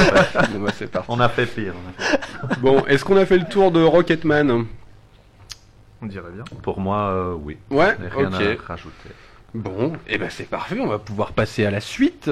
Et euh, la suite pour le coup, alors là on va quitter les paillettes, les strass, les machins. Oh oui. Et là, on va rentrer dans le gros dur euh, puisqu'on va Le- parler du, bah, on va parler du dernier chapitre de John Wick. Donc John Pas vraiment le dernier au final. Ah, le dernier Ah oui, ce jour. pas oui. le, dernier. Voilà. euh, oui, voilà, c'est ça. Ouais, No tu- spoil, tu- please, no attention. spoil. Je sais pas. Euh, donc John Wick euh, 3 Parabellum. Oui. Euh, Qu'est-ce qu'on peut dire? Bah, C'est que c'est réalisé par euh, Chad. Ça, j'ai oublié. Pareil, euh, nom de réalisateur euh, totalement. euh, Ah ouais, je le- Imprononçable. pas Ah oui, ça, ça euh, pas. Chad, Chad alors, voilà. Très connu, hein, très connu. Bah, en- beaucoup de. En, en fait, euh, Je oui. Enfin, c'est-à-dire, on le connaît pas spécialement en tant que réalisateur, mais c'est des gars qui ont été. Non, non, c'est des gars qui ont été euh, Chorégraphe. chorégraphes, Cascadeurs, cascadeurs, en particulier sur la sur la trilogie euh, Matrix. C'est comme ça qu'ils ont rencontré Keanu Reeves. Donc Mhm. Reeves, qui est l'acteur principal euh, de, De la John série Wick, John Wick. Euh, c'est d'ailleurs John Wick qui les a appelés parce qu'il a, en fait, le scénario de John Wick a fait partie de ce qu'on appelle la, la, la liste. euh, je sais plus comment ils s'appellent ça, la boîte noire aux États-Unis. Donc c'est les, les meilleurs scénarios jamais Voilà, réalisés. Qui n'ont jamais été réalisés. La Voilà. liste noire. La liste noire et qui traînait comme ça euh, depuis un bon petit moment euh, dans, dans les studios euh, et du coup il a proposé le c'est un c'est le scénariste dont j'ai oublié le nom qui l'a proposé à euh, Kenny Reeves et Kenny Reeves qui l'a proposé euh, aux deux chorégraphes qu'il avait rencontrés. Voilà.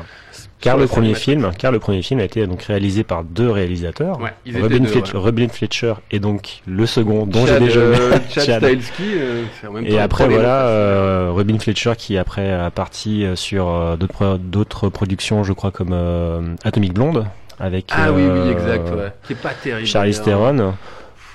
J'ai trouvé ça un C'est peu pas, poussif, c'est pas nul. Et Voilà. si je dis pas de bêtises, Robin Fletcher était pas le réalisateur justement de Bienvenue à Zombieland Non. euh, Je sais pas. Alors peut-être vite. Alors peut-être que je me suis trompé de nom.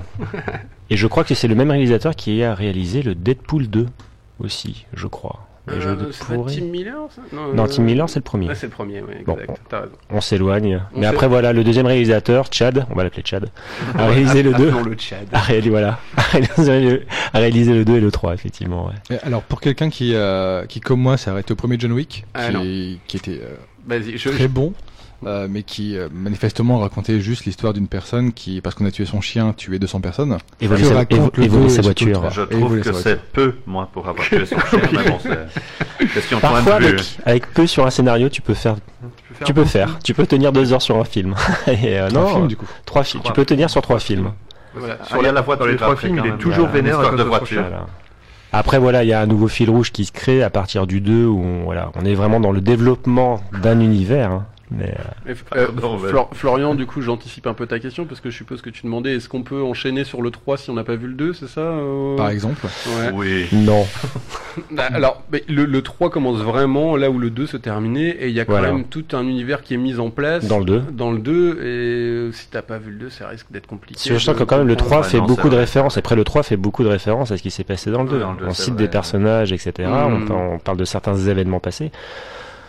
Bon, le 2 peut être résumé, et après tu peux aller voir le 3. Mais effectivement, euh, je trouverais ça un petit peu dommage, sachant que vraiment, voilà, le 3 Mm. est la suite directe du 2. Quoi. Mais du coup, on a vraiment un univers qui est en train de se mettre en place avec John Wick et c'est pas juste trois bêtes films d'action.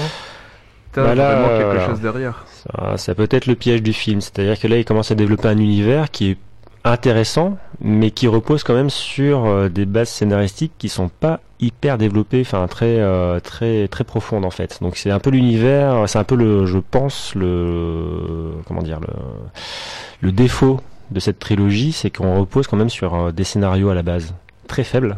Ouais. Et euh, le 3 finalement ne rehausse pas la barre par rapport au 2. Euh, réhausse peut-être la barre en termes de scène d'action, ce qui est Mhm. complètement le but, le, le propos du film, c'est de voilà de toujours aller plus loin en termes de scènes d'action qui sont euh, très impressionnantes. Ça n'évolue pas des masses en termes de mise en scène, mais le scénario en lui-même, pour moi, euh, voilà, ça, on décolle pas par rapport aux deux quoi. On est vraiment euh, dans une linéarité euh, totale. Et euh, c'est pour moi le défaut du film, c'est que le film dure quand même deux bonnes heures, encore une fois. Et euh, personnellement, j'ai senti qu'à partir d'un moment, les deux heures commençaient à se traîner en longueur. Quoi. Un peu longue. Un peu long. Bliss, vas-y, dis-moi ce que t'en as pensé. Je trouve qu'on le ressent fort justement dans le 3, ce manque de, base de scénario dans Ah ouais. les deux premiers, parce que euh, il, il développe quand même beaucoup plus. euh, Bah, je trouve que ce qu'il développe, c'est pas, voilà. Mais c'est- On- c'est pas assez- Ça apporte rien finalement. Voilà. exactement. On parle de personnages clés qui sont à la tête de quelque chose, pour pas trop dévoiler, voilà le, euh, le- la base du film. Mais finalement, c'est excessivement survolé. Enfin, les gars, quand même, ils voyagent à travers toute la planète pour différents délires, pour finalement pas raconter grand chose. J'ai une théorie par rapport à ça, je vous en parlerai tout à l'heure. Et euh, moi, ma plus grosse déception, euh, excuse-moi, hein, mais moi, ma plus grosse déception, c'est le personnage de Alberi. La promo du film repose aussi sur un personnage féminin, fort quand même. Et Mhm. je trouve ça un peu dommage d'avoir exploité ce personnage pendant, on va dire, les 10 minutes du film.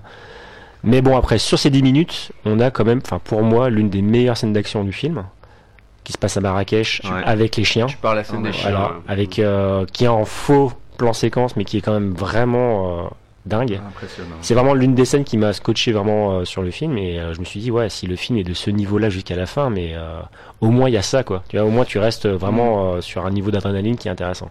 Mais après voilà je trouvais que voilà le scénario poussait pas ce qui avait été proposé dans le 2 ce que j'aimais bien dans le 2 c'est que c'était nouveau. Ils introduisaient cet univers là donc c'était quelque chose une, un- voilà un axe nouveau. Mais après le 3 je trouve que ça n'a pas euh, développé plus que ça Ouais, non, hein, pa- pareil, hein, part toujours les, les- les scènes, la, la- chorégraphie qui est juste, euh, qui est juste énorme. Enfin, jusqu'à son paroxysme, ouais, euh, oui, bon, ils vont même un peu trop loin. Trop loin vers la fin dans le- 3. dans le cassage de décor euh, à la fin c'est trop là c'est Oui, dans la salle de verre la salle de, où il y a tous les euh, ouais, ouais. toutes les statues en verre cristal je ne sais pas quoi t'as une colonne une colonne de 10 statues en cristal en fait bah ils, tu- ils cassent les 10 statues enfin tu te dis à un moment euh, ouais ils vont peut-être pas tout niquer le décor mais en fait si On, on- on- on sent qu'il y a un, ils ont eu un budget, un moment de, de colonnes en verre Voilà. et qu'il fallait les, dé- voilà les détruire. ils ont Ils dit ont dit, les, euh, voilà on, on- bah, on ouais, rentabilise elles- Elles sont là, tant qu'à faire, on va les détruire. Il y a un moment, ça devient limite un peu ridicule. ça devient un peu ridicule qu'il- Il, il Ouais. le jette dans le truc en verre, tu te dis, ok, d'accord, deuxième, compris deuxième troisième, troisième quatrième. Tu sais, au bout de 10, tu te dis, mais le mec, il Non. a pas compris qu'il fallait qu'il s'éloigne Voilà.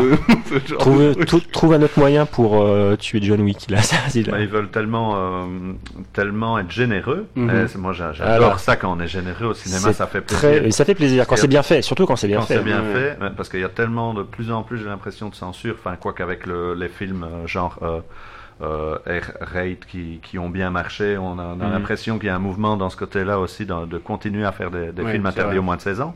Bref, c'est très généreux, mais c'est tellement généreux qu'à un moment, ça devient limite nanardesque dans le 3 en tout cas. Et- Scène, scène avec le Mhm. cheval par exemple, dans l'écurie qui est quand même... euh, ah, la, meilleure dis, mais exploita- c'est- la meilleure exploitation d'un cheval dans une scène d'action je suis désolé Attends, tu peux me décrire ça Ça commence à m'intéresser. là.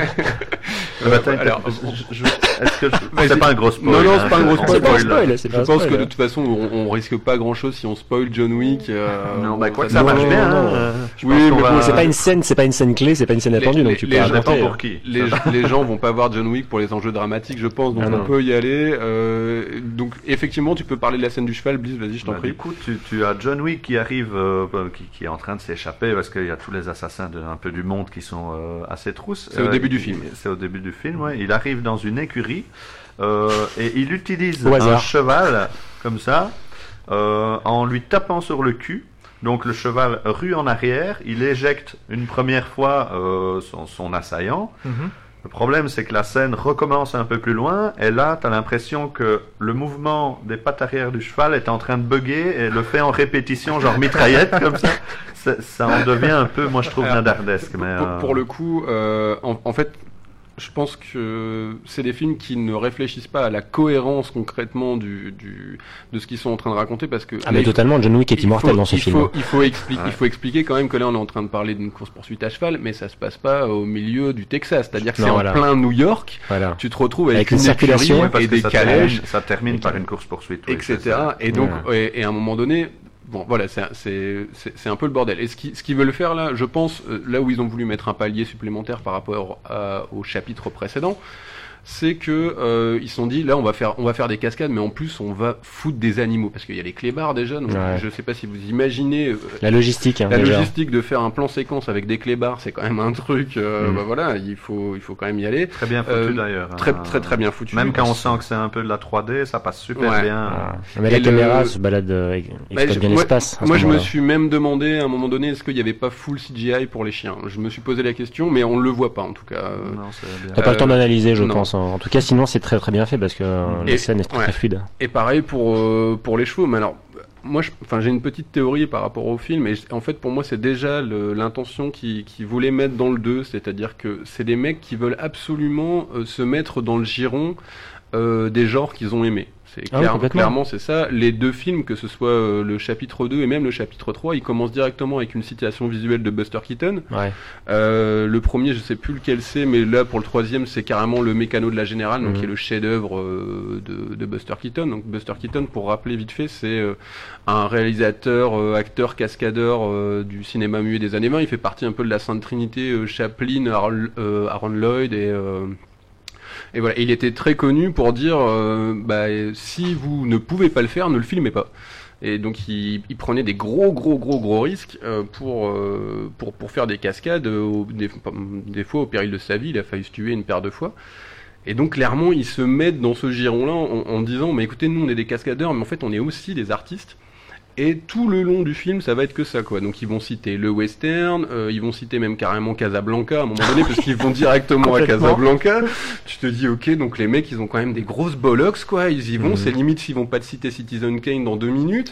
Euh, bon, toujours avec un scénario qui tient sur un post-it, hein, on est bien Ah, ouais, ouais, ouais. Euh, Petit post-it. ouais. euh, Il y, a, y a même, euh, à un moment donné, je me suis dit, mais ils vont pas nous faire carrément du Laurence d'Arabie, là Qu'est-ce qui se passe Ah oui, non, mais ils, ont- ils ont, failli hein, complètement. hein. et, et- et donc ça va quand même très très loin dans, dans la citation euh, Ouais. et la citation qui est là pour dire ah, mais regardez nous euh, considérez-nous considérez-nous on fait des trucs bien on fait des trucs bien et ça va tellement loin que euh, ils essayent même carrément de se mettre dans de comparer donc leur métier de cascadeur à de l'art classique c'est-à-dire qu'à un moment donné t'as carrément un ballet russe Ouais, ouais, ouais. et t'as un montage en parallèle avec le ballet russe, donc qui est vraiment typiquement l'art classique, et à côté t'as des ninjas qui sont en train de défourailler des gars, quoi. Et donc tu te dis, bon les mecs ils y vont, euh, ils y Et de vont façon stylisée en plus. Enfin, tu vois, les ninjas évoluent comme ça dans le théâtre, etc., sur le rythme de la musique classique, et c'est très chorégraphié. carrément, euh, ça, Et ils poussent C'est la métaphore jusqu'au Mhm. fait que euh, les ballerines, donc les danseuses, ont le même tatouage que John Wick dans le dos, quoi. Mhm. Tu sais, avec le, la, la croix et tout ça. Et pour te dire, il y a même une, je sais plus comment s'appelle la, la Angélique- tenancière, Angelica du, ouais, euh, la tenancière du, du, du théâtre, qui dit carrément euh, la phrase c'est art is pain, quoi. Donc c'est le- le- voilà, c'est l'art, c'est de la douleur, et pour et donc ils veulent vraiment inclure leur film là-dedans. Donc ils arrêtent pas de crier, considérez-nous, considérez-nous, on fait de l'art, on fait de l'art. Mais sauf que pendant qu'ils font ça, bah, ils ont oublié d'écrire un bah, scénario. Un scénario. euh. Mais c'est vrai que voilà, après, euh, je suis d'accord avec toi par rapport à ça, et surtout la façon dont ils exploitent tous les genres. J'ai adoré, enfin, la façon, euh, l'une des premières scènes où il évolue, euh, je crois justement. Dans, dans le théâtre et qu'après il essaie de s'échapper, euh, qu'il arrive dans une sorte d'armurerie et là euh, la façon dont il récupère un flingue avec le plan, tu sais, euh, il récupère un seul flingue, une balle et Ah là ouais, t'as ouais. un petit intermède western avec la, la, la petite bande son qui va bien quand il Ah désingue ouais, le gars. Cette parenthèse elle était géniale. Et après, la façon dont tu exploites l'avancement, enfin l'évolution de, de pièce en pièce jusqu'à la scène avec les poignards, et c'est là, c'est la meilleure. scène du film, super scène. C'est- c'est- là, la façon dont tu exploites comment utiliser des poignards en mode survie quand tu dois survivre quand t'as pas de flingue. Là, la scène elle est géniale. Mm. Comme il désingue. euh, Et t'as pas une dimension, poignard. une dimension un peu jeu vidéo du coup où t'as Ah, mais de totalement. la grosse action. Ah bah là, euh, on est sur. euh, clairement. oui, bien sûr. Clairement, jusqu'à ce qu'à la fin, on ait Bah, carrément des, des paliers d'escalier où le Oui, mec, voilà. tu vois, il monte d'étage en en fait, étage. t'as et des boss il- au fur et ouais. C'est exactement ça. Et puis, euh, de toute façon, on voit la façon dont sont, dont sont filmées les scènes d'action. À un moment, on a l'impression d'être dans un, je sais pas, je suis pas très jeu vidéo, mais voilà, les, les jeux de, de combat, Mhm. où vraiment les protagonistes sont filmés euh, profil. Ouais. Ouais. Et là, t'as un décor en plan large et À les la gars, bim, euh, Street Fighter. Street Fighter, euh, ouais, ouais. Et c'est un peu ça, voilà, ils mélangent tous les genres, mais ils les exploitent très très bien, et c'est voilà, c'est malheureusement euh, au détriment d'un d'un bon scénario, enfin d'un scénario un peu plus creusé. Mais après voilà, j'ai un petit coup de cœur quand même de réexploiter, de revenir sur le devant de la scène, euh, Mais, Et- ouais. Mais moi, je trouve que c'est des films euh, avec lesquels, euh, je- moi, j'ai énormément de sympathie pour un mec Ah, comme Kenny. Reeves, par exemple. C'est compliqué de, de sortir de ce genre de film et de dire euh, c'est c'était nul parce qu'en fait, tu vois qu'il y a énormément, énormément de travail que les mecs se. Bah, Keanu Reeves réalise apparemment réalise la, les, euh, la majorité de ses cascades en fait. Et là, C'est- pour ça qu'il accepte de faire ses films. C'est que justement derrière, il est Mm. Reeves, c'est toujours été un acteur un petit peu à l'ancienne, hein, donc il, il aime bien voilà cette école un peu. Il a réalisé, donc j'ai oublié le nom, il a réalisé un très bon documentaire sur euh, sur le cinéma, rapport entre la pellicule et le numérique. Bon bref, mais euh, il aime bien, enfin voilà, le cinéma un peu old school. Mhm. Et euh, il a aussi cette culture, euh, cette culture cinématographique du film de samouraï, de western, etc. Et Voilà. c'est pour ça qu'il accepte ce genre de projet. hein. C'est parce qu'en plus, de toute façon, on voit qu'il porte le projet sur les épaules. C'est pas là, on en oublie limite, euh, enfin malheureusement le nom du réalisateur, mais tu vois, c'est vraiment, tu penses à John Wick, tu penses à Keanu Reeves, Mm. pas au réalisateur. Ah ouais, c'est clair. C'est c'est vraiment. euh, D'ailleurs, on peut dire aussi qu'en tant qu'acteur, il y a aussi Laurence, Fi- euh, Laurence Fishburne, Laurence aussi, Fishburne, voilà, qui était ouais. déjà pr- présent dans C'est le ça, ouais. Morpheus. Ouais, voilà, qui Morpheus. fait, euh, qui, a, qui a un petit côté, euh, un petit côté Matrix, bien évidemment. Est-ce qu'ils lui ont mis ses petites lunettes aussi? Non, ils lui ont pas, ils lui ont pas Non. mis ses petites lunettes. Mais il a, il a le, quasiment le même jeu de rôle, hein, le même type de, ce côté un peu prophétique. Ouais, euh, euh. Alors, moi, je sais pas pour vous, mais j'ai l'impression que Laurence Fishburne, il est un peu en roue libre depuis quelques années là, et que. mais c'est très bien. un peu- Je trouve que ça, ça, ça- moi j'aime bien les acteurs en roue libre. Et, ouais, et- et là, il y a des fois, je me dis, mais ils l'ont. Ah, il en fait des Ils caisses. l'ont vraiment laissé tourner ça. Ah, euh, jusqu'à sa façon, jusqu'à la façon dont il a de, de rire. hein. Tu sais, son personnage, c'est vraiment outrancier, démoniaque. Il fait c'est- carrément là, il, il se croit un moment dans une espèce de, de enfin on a l'impression. C'est l'empereur, quoi. Ouais, on a l'impression qu'il joue du Shakespeare, il fait ça, des ouais. grands gestes et tout ça, c'est très, c'est très particulier. ça rime à rien, Euh, ça rime à rien dans ouais, la scène.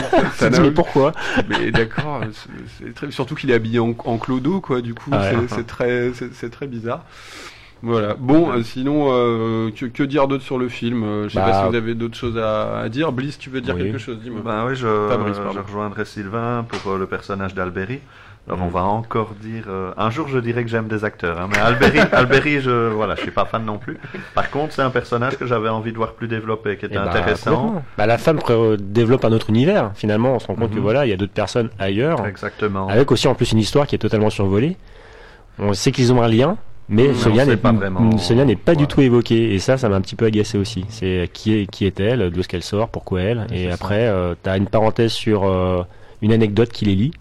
Et après, on passe à autre chose. Et t'es là, euh, un peu sur ta fin. Mais, euh. mais vraiment, j'ai euh, trouvé ça dommage. tu, tu, tu, t'es- tu n'as pas aimé euh, Catwoman de Pitoff non Comment? Que- Cat quoi? Catwoman, c'est c'est- Ils ont fait un film Catwoman? Cat, Euh, Catwoman, c'est l'homme ca- Non. l'homme Catchou. Ah euh, oui. Plus grand film de Euh, super-héros Michel. Michel Pfeiffer, c'est ça? Non, non, euh, Albe- Non, non. Ali Berry. Non, Avec un, petit top. euh, Non, mais je vois pas, et je- des- des- non? Non. c'est- Super film, Je tu connais- devrais, je- je, je te le conseille. je connais pas, je- Je l'ai en Blu-ray à la maison, je te le passerai. Non merci, mais je j'ai pas envie de découvrir. Non, si, si, j'insiste. Tu es obligé, c'est pour le- l'émission. Catwoman en haute définition, ça doit On va, péter on va ça. devoir le chroniquer la prochaine fois, donc euh, voilà. Je, D'accord, eh ben écoute, je. voilà. Je te payerai ensuite un, un rendez-vous chez l'ophtalmo, euh, parce que ça va avec, bien évidemment. On fera ça dans le Bizarrium. Chez le psy. hein. Ou chez le psy aussi. ouais. à mon avis, c'est ça. Euh, bon, bah c'est déjà pas mal. Euh, je pense qu'on a encore un peu de temps devant nous. Du coup, euh, Florian, je vais te, je vais te prendre à partie parce que on va, on va passer sur John Wick. Je pense qu'on en a dit, on en a dit déjà pas mal, et on va évoquer, euh, on va évoquer Détective Pikachu. Alors, excusez, je, moi, je suis toujours assez abasourdi quand je prononce le fait qu'il y a un film Détective Pikachu, mais c'est c'est le cas. Donc voilà, on a été le voir, il faut le dire quand même. Vas-y, dis-moi ce que t'en penses. Voilà, on va, on va- on va enfin parler d'un vrai film badass, Avec un super-héros charismatique. totalement. Euh, donc Détec- Détective Pikachu, excusez-moi, c'est un, un film de Rob Letterman qui est connu pour euh, des films dont on n'a pas envie de prononcer forcément le nom, comme euh, Chair de poule, Le Voyage de Gulliver avec Jack Black. Oh là. Il aime bien Jack. Black. Hein. Ouais. Voilà, C'est- je, je, je n'ai vu aucun de ces films, je tiens à le préciser. Alors, mais- j'ai- vu Cher de poule. J'ai vu, j'ai vu les deux justement parce que j'aime bien Jack Black et je ne reverrai plus de films avec Jack Black réalisé par Rob, Letter- Rob Letterman. Euh, maintenant, euh, au sujet de, de Détective Pikachu, au contraire, c'est euh, c'est un vrai euh, vent frais dans sa filmo. C'est quelque chose de plutôt intéressant. Euh, je sais que Guillaume a, a pas aimé, mais euh, euh, Ah, le t'as vrai spoilé. bon- Ah bah, ouais. Non mais je m'en cache pas tellement. hein, je- Il m'avait- il m'avait presque interdit d'en parler. hein. bah, j'étais pas sûr, ça dépendait du temps, mais effectivement, je voulais, je, je m'étais dit que ce serait pas la priorité. euh, mais Va- vas-y, je t'en prie, co- continue. je- je- Du coup, oui, donc c'est un, un film de Rob Letterman avec Justice Smith qui n'a rien à voir avec Will Smith comparé à ce que j'ai cru pendant de nombreuses minutes. Ah oui, oui, c'est vrai. Déception. Effectivement. Non, ce n'est pas le fils de Will Smith. hein. Pas du tout. Euh, également donc avec Ryan Reynolds qui joue le rôle de Pikachu. Eh oui, Euh, c'est- incroyable, En, hein. en tant bien Il joue- il joue le rôle Ryan de Pikachu. Reynolds joue le rôle de Il est Pikachu. incroyablement dans le, dans le personnage. hein. On, le, Très très bon On le maquillage. reconnaît pas. hein. on ne le reconnaît pas. Rôle de composition, monsieur. Non mais euh, blague à part, t'as trouvé que le film franchement était euh, plutôt correct pour un film à licence, c'est ça? Euh, Oui, ça se tenait euh, totalement. Euh, je parlais tout à l'heure du voyage de Gulliver, de Cher de Poule avec Jack Black, Mhm. euh, qui sont clairement pas de bons films, mais euh, ce que je, si, si le film a une, bu- une des qualités du film, ça serait justement son ressort comique, c'est-à-dire que tu sens que le, le réal arrive quand même à avoir un certain timing comique. Bon, il a laissé surtout en roue libre euh, Ryan Reynolds, qui en fait des caisses, mais ça passe totalement comme pour Deadpool. Euh, après, euh, donc Pika- le détective Pikachu, qu'est-ce que ça raconte? Euh, Ça raconte l'histoire du, Il y a une histoire. Pardon, désolé, je rigole parce que moi j'ai vu le film et du coup, euh, je- ça raconte Personne ne voit Guillaume, mais euh, il souffre là. il y a- il une webcam là tout à l'heure, j'ai vu, on voit ma tronche, on voit. Est-ce que c'est la suite de Détective D ou Non, non. Non, mais il pourrait faire un crossover, ce serait génial, détective Pikachu. euh. Ah, moi je signe tout de suite. Hein. en Chine. donc, du coup, oui, donc ce que ça raconte, ça reprend euh, quasiment trait pour trait le, le, scé- du, le scénario du, du jeu Détective. Pikachu qui Mhm. est sur 3DS, donc effectivement ça va pas très loin. Euh, ça raconte l'histoire donc euh, d'un jeune homme qui, qui a renoncé au Pokémon, qui est pas devenu dresseur Pokémon comme euh, tout le monde veut l'être euh, dans le monde dans lequel il vit. Euh, qui dont le père s'est exilé et habite dans une ville qui s'appelle Rhyme City, où euh, au contraire les, les Pokémon ne sont pas utilisés comme, euh, comme des... Comme des, avec des combats. Voilà, Ouais, ils ne sont pas enfermés dans des Pokéballs ou euh, euh, interagissent à travers des combats, c'est plutôt donc de, des compagnons euh, qui, qui interagissent les uns avec les autres. Son père va mystérieusement disparaître un soir. Le jeune homme va se rendre au chevet, non pas au chevet de son père, mais en tout cas dans, dans son appartement pour aller voilà chercher les, derniers- les dernières affaires et va croiser un Pokémon qui parle, qui est le seul à comprendre, avec qui il va se lier d'amitié. Ils vont enquêter à deux. En la personne de Pikachu du coup. Voilà, en personne de Pikachu, aka Ryan Reynolds. Ah, Ryan Reynolds, Reynolds, pardon. Et comment ils se mettent à décider d'enquêter? Camille. Tout simplement parce que pourquoi ils se mettent à, à décider d'enquêter? Tout simplement parce que euh, Pikachu donc euh, a bien senti qu'il y avait un souci en tout cas avec la disparition de son maître. Il s'introduit dans l'appartement de son maître, et il voit donc son fils. Les deux ne comprennent pas qui est l'autre. Ils commencent à discuter et C'est- le- C'est le seul à entendre Pikachu. Hein. c'est- Il faut, euh, Oui. D'ailleurs, il y a une scène très très drôle qui est également euh, dans la bande-annonce où Pikachu euh, parle donc euh, au personnage principal. Euh, le personnage principal se croit fou, demande à d'autres gens de l'écouter. Et t'entends juste Pika Pika. Oui, oui, c'est vrai. très bien. Exact, exact. C'est vrai, C'est une, une très jolie voix Pikachuesque. euh, Ça, marche très bien. non, non, mais clairement, Pikachesque. Euh, je le mettrai dans mon CV. On peut, on peut, on peut- on peut peut-être euh, parler des effets spéciaux quand même parce que je pense Oui, que le, alors, le film est, est surtout, euh, enfin c'est là où on l'attend aussi, c'est de savoir comment il arrive à manier cet univers euh, de Pokémon Nintendo avec des, Très naïf. des designs très manga, etc. et de le mixer avec un univers réel. On parlait tout à l'heure de Sonic euh, qui s'est Voilà. pris une, un tollé là pour le coup, ils ont décidé de faire l'inverse total quoi. C'est là justement où euh, Détective Pi- Détective- Détective- oh là là, Détective Pikachu. Pikachu. Détective Pikachu euh, euh, ressemble vraiment à toute autre chose que, que Sonic, c'est qu'ils ont vraiment été, ils ont été jusqu'au boutiste dans leur démarche. Alors effectivement, ils ont rendu ça un peu réaliste, parce qu'il faut pas non plus euh, euh, rentrer dans quelque chose qui pourrait ressembler à Roger Rabbit. Euh, maintenant, euh, on est quelque chose dans la fois réaliste, mais très fidèle à ce, à ce que sont Mhm. les Pokémon. Tu reconnais tous les Pokémon, ils sont jusqu'au bout, ils n'essayent pas de changer. euh, Change pas le design. Voilà, exactement. Mhm. Euh, et du coup, ça aide beaucoup le film parce qu'à partir du moment où tu commences le film, tu te dis ok, je suis dans un monde plein de Pokémon. Ok. Ouais, tu, tu veux dire qu'il n'y a, euh, y a, y a pas de problème d'acceptation de l'univers quand tu, le- quand tu le vois à l'écran?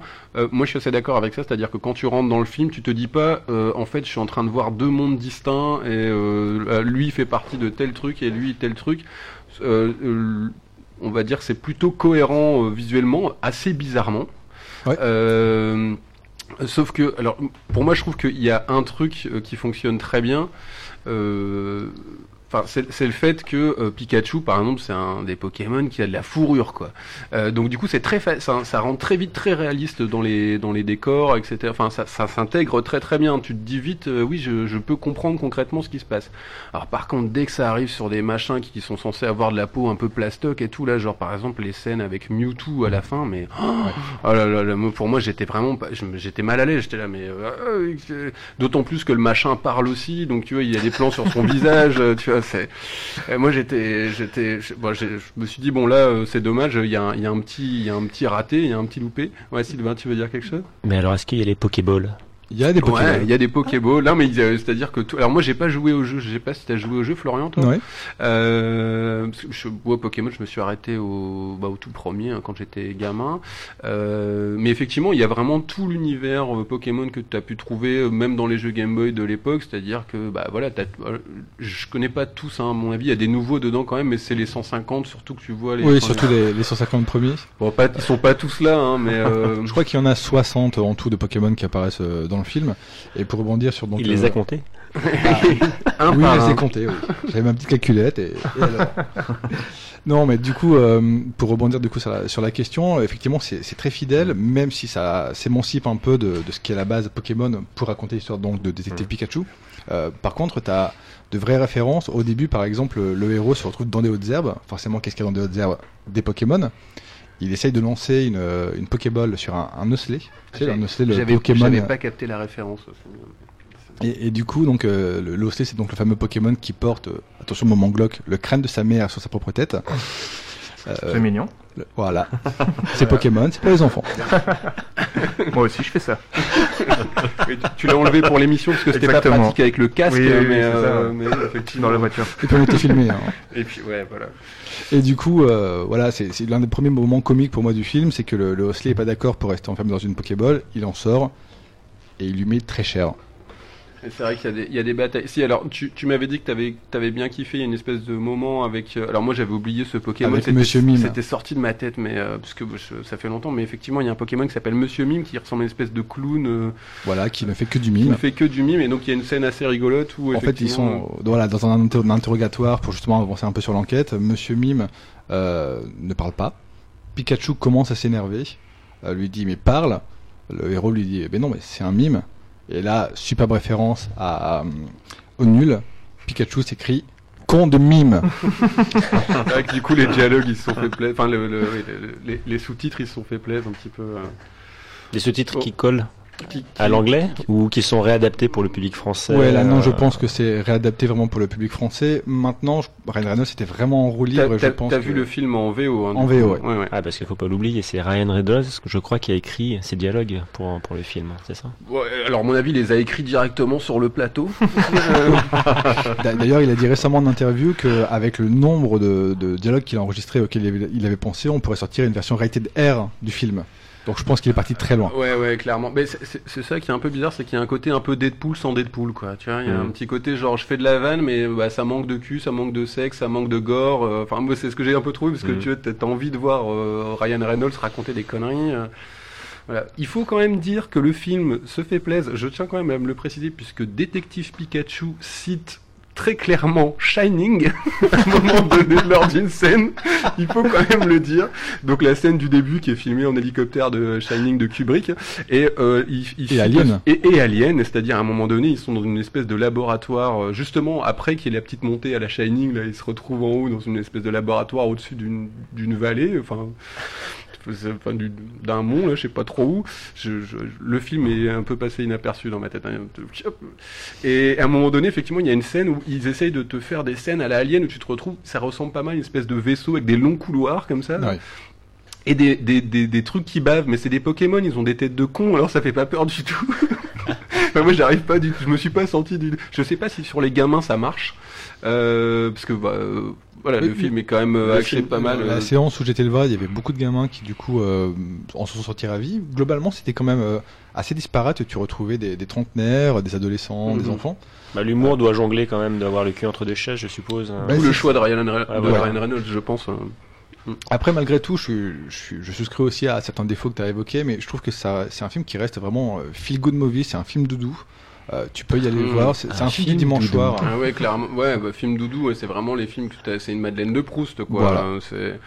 C'est, le principe. Bon, après, moi, je trouve que pour le coup, tu disais que le, le scénario est tiré euh, du jeu vidéo, mais j'ai envie de dire, ça se voit puisque les relations entre les personnages ressemblent vraiment à des bulles euh, toutes connes que tu pourrais euh, en- être en interaction avec un PNJ, quoi. Ah, totalement. Mais à un moment donné, ils se parlent et puis c'est genre, euh, hey, salut toi, t- comment tu t'appelles? Moi je m'appelle comme ça, moi je m'appelle comme ça. Ok, on fait l'aventure ensemble. Oups, c'est parti. tu vois, il y a un petit. euh, Vas-y, Camille, tu veux dire quelque chose? Euh, oui, non, justement, je vais... moi j'ai pas vu le film, mais par contre j'ai l'impression que justement ils ont pas fait l'erreur qu'a fait Sonic. Sonic, ils ont essayé, euh, enfin le film Sonic, ils ont essayé de transposer, de forcer en fait euh, à l'appel le, le personnage de Sonic, de l'intégrer dans un Mhm. univers ré- réel. Alors que de l'autre côté, donc Pokémon, de ce que j'entends, c'est vraiment un univers où les Pokémon sont normaux, où ils font partie de cet univers, Ils et du coup ça marche, intégrés ça marche bien. Bah, le film a son côté peut-être plus assumé, tout simplement. Enfin, Ouais, euh, ils assument voilà l'univers Pokémon Bah, je- et ils je- réussissent à l'exploiter euh, de Je façon pense que. Nintendo a pas envie de se foirer avec son image de marque, comme c'est- alors que Sega Bah oui, ils peut-être font n'importe en a quoi, un peu plus justement. rien à foutre euh, et ils veulent, enfin le Sega là, ils veulent juste avoir leur euh, Part du gâteau. Le, le- ouais, le, le- le Non, film mais- est vraiment pensé comme euh, comme une grosse pub pour euh, pour Ouais, le hérisson ouais. parce que enfin je pense qu'ils avaient derrière la tête de se dire bon on va faire euh, on va faire un film Sonic et puis derrière on va sortir euh, deux trois boosts jeux, jeux vidéo euh, bien bien peu- Mais on parlait peu- de roue libre, euh, de roue libre tout à l'heure, et ces gars ils sont complètement là-dedans. J'ai l'impression, ça fait pas mal de jeux, ils font pas mal de choses. où C'est Mhm. vraiment n'importe quoi. Les Sonic en 3D, le film, c'est, euh, enfin, ça part dans tous les sens.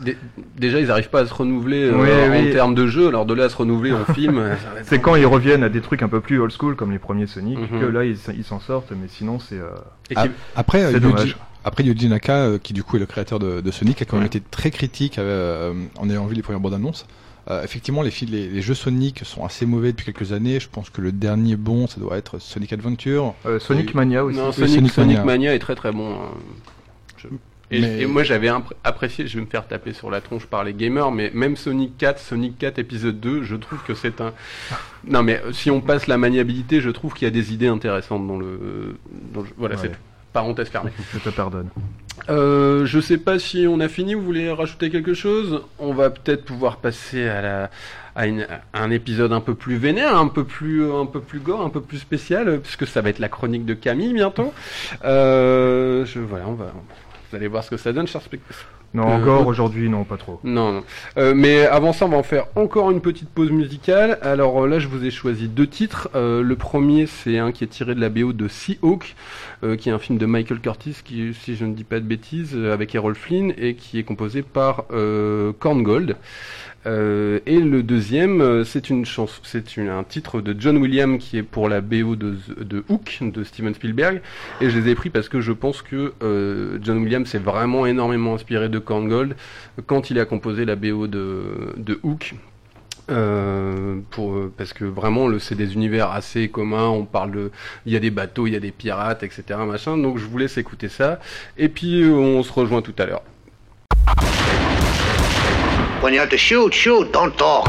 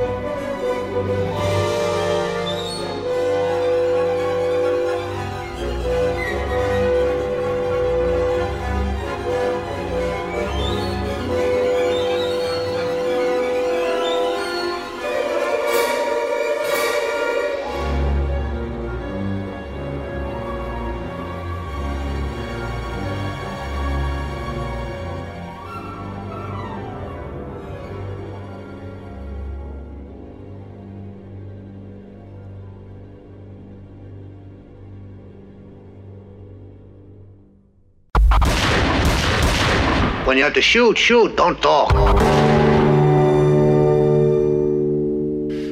Et on est de retour et on va bientôt enchaîner avec la chronique de Camille.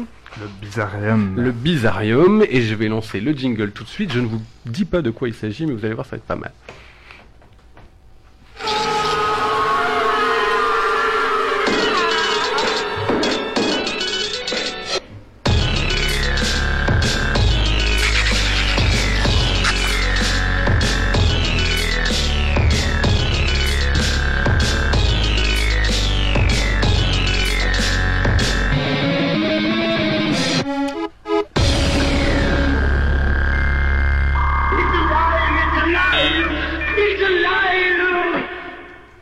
J'espère que tu le jingle te plaît. Hein. Je- l'ai écrit spécialement pour toi. Je J'avais une chanson jingle. complète. Donc vas-y Camille, je te laisse commencer avec ton bizarrium. Eh bien déjà, bonjour et bienvenue dans mon antre. Entrez donc dans mon bizarrium. Ici, vous trouverez toutes les étrangetés que leurs internet ne cessent de nous offrir. De la loli, du même, des petits animaux trop mignons ou encore de l'hélicobite. On y trouve de tout. Mais pour cette première émission et pour ne pas trop vous effrayer, on va commencer soft. Et nous allons parler de Gabe. Alors, Gabe, c'est une petite boule de poil avec un petit museau, des petites oreilles, des petites pattes et des gros yeux tout noirs dans lesquels on trouve autant de vide et d'intelligence que dans le scénario de la dernière saison de Game of Thrones. oh Indice sous votre radio, il n'y a pas grand-chose. Bref, vous l'aurez aisément deviné, ou peut-être pas, Gabe est un chien. Et plus précisément, le résultat de la fusion entre un chien esquimau miniature est un chien de Poméranie, ou en tout cas quelque chose dans le genre, je suis pas zoologiste, hein, désolé. Bref, tout a commencé en janvier 2013 lorsqu'un utilisateur de YouTube, canadien de son état et ayant pour pseudo Death Strips, qui s'ennuyait un peu trop sous ses 12 mètres de neige, a posté une vidéo de son chien, l'intitulant sobrement The New Dog Source. C'est magnifique. Ah oui, oui, oui. Tu savais tout ce qui t'attend. Non mais euh, vas-y, je, je t'en prie, mais moi je connais un petit peu le truc. Bref, ce petit son que vous entendez derrière moi, et qui accomplit contre toute attente, à se situer sur la limite de la mignonitude et de l'énervement profond. Euh, donc, euh, je voulais juste revenir sur le nom de la vidéo. Car euh, Destrip l'a prénommé The New Dog Source, ce qui veut dire en bon François la nouvelle source chien. Le mec sait ce qu'il fait, il sait ce qu'il va arriver, et personne n'est encore prêt à ça. Très vite, la vidéo atteint les milliers de vues. Putain, c'est juste un chien qui aboie, les gars. Il n'y a rien derrière. Il est là, il aboie, il éternue, et tout le monde kiffe la vibe. Bref, les vidéos de la bestiole amassent un nombre de vues indécent, et c'est maintenant qu'arrive le deuxième effet qui se coule. Écoutez donc.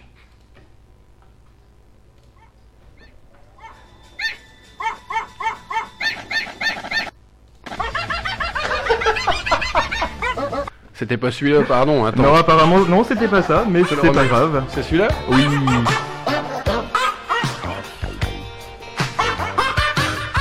Ambiance lounge. On dirait l'été indien version chien. Le mec, C'est ça, on ouais. dirait le mec qui chante couleur mandarine. là. J'ai oublié le nom. C'est- superbe, c'est superbe.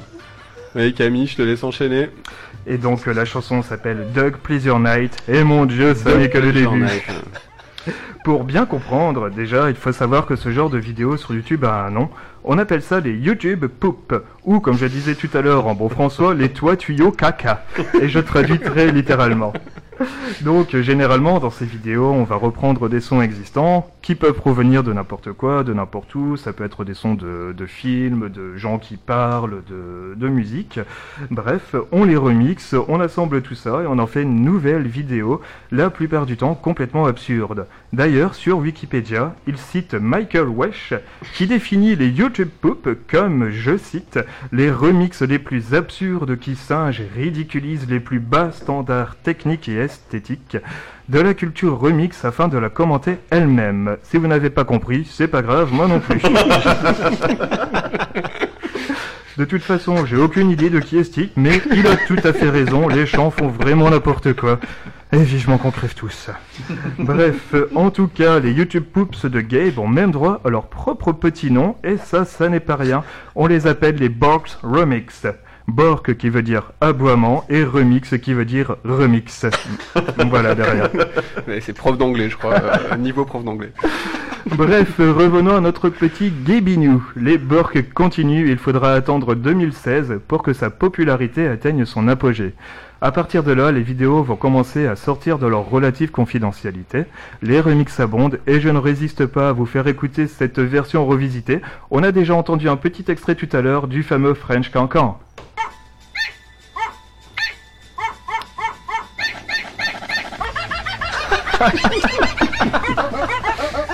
ignoble comme truc. Merci Internet. J'ai écouté ça avant de dormir, écoute. euh, Mais Je, je suis sûr qu'il passait ses, ses week-ends ou des soirées à écouter que ça. Alors, c'est ignoble, ok, mais tout le monde a dansé là. Vidéo à l'appui. Ah, il y a du travail, hein, et puis euh, quand Allez même. hein. Camille, tu peux C'est enchaîner. catchy, hein. Il te reste 6 minutes. Ah ok, on va essayer de faire vite. Donc euh, on va tout de suite passer à une petit- un petit extrait suivant, puisque notre petit toutou a fait euh, des featuring. Et ici, on va entendre une reprise de My Boo de Ghost Done DJ. Et comme vous, je ne sais absolument pas quel est ce groupe.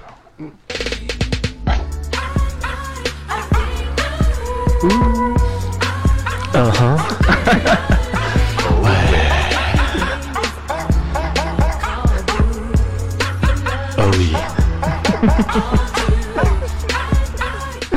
Ah, c'est super classe. hein. Musique de Lover. Ah, c'est c'est chaud. Et attention, il y a du lourd qui arrive. Parce que maintenant, ça va être carrément l'arche de Noé qui va se ramener au complet pour poser son flow. Putain, c'est de pire en pire. Et en même temps, c'est sans doute la meilleure reprise de la chanson Shop Sway de System of a Down.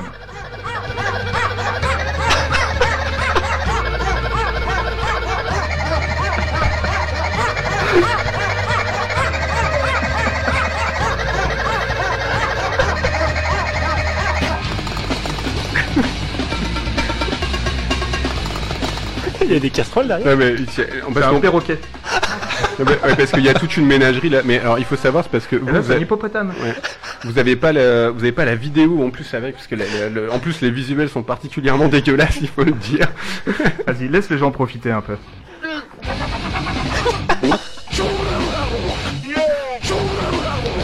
donc là, on a des chiens, on a des chats, des perruches, une chèvre, un hippopotame, un fuck, un singe. Les gars, on est en panthéon. Et je vous laisse trouver quelles sont les autres bestioles. Mais les internets ne se sont pas arrêtés à ces fameux Borg Remix et se sont aventurés sur d'autres terrains.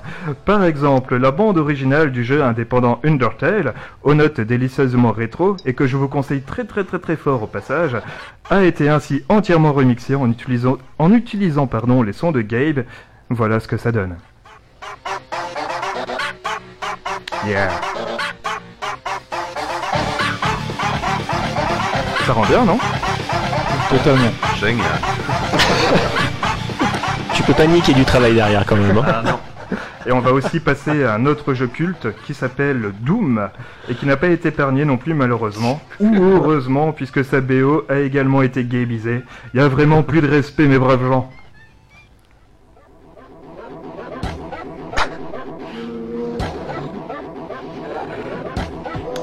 Attention, c'est parti. Ah, c'est l'apocalypse. Ouais, Le je, je- dois préciser un truc, c'est que j'ai pris une après-midi de congé pour pouvoir euh, couper tous ces trucs là. Donc je me suis tapé tous les chiens chiens pendant un petit moment. Je pense que si un jour j'en vois un dans la rue, je le tue. Tu lui donnes un coup de pied dedans, quoi. Bon, vous vous demandez peut-être comment de simples vidéos d'un chien qui aboie ont pu devenir un tel phénomène, mais c'est la magie d'Internet, mes amis. De vidéo en, vidéo, on s'est retrouvé dans une boucle où chacun a essayé d'aller plus loin dans le délire, et surtout, surtout, Gabe est un chien, et Internet adore les chiens. Bon, peut-être pas autant que les chats, mais quand même. Bref, malheureusement, rien n'est éternel, et c'est avec beaucoup de tristesse que nous avons appris le décès de Gabe le 17 janvier Oh, 2017. Eh oui, ça m'a fait beaucoup de peine aussi. C'est le petit chien des internets qui s'en est allé, et bien sûr, de nombreux internautes ont, rendu, ont tenu à lui rendre hommage tel qu'il se devait, ici avec Con des Partiro de Andrea Bocelli. Ah ouais. Waouh. C'est de l'art, hein. moi je, on peut dire que c'est de l'art hein. Moi j'ai une petite larme à l'œil là. hein. J'en pleure. De rire. Salut Gabe, tu seras toujours dans nos cœurs et pour toujours sur les internets. Bon allez, sur ce, je vous laisse avec une petite sélection de Bork Remix, rien que pour vos petites oreilles.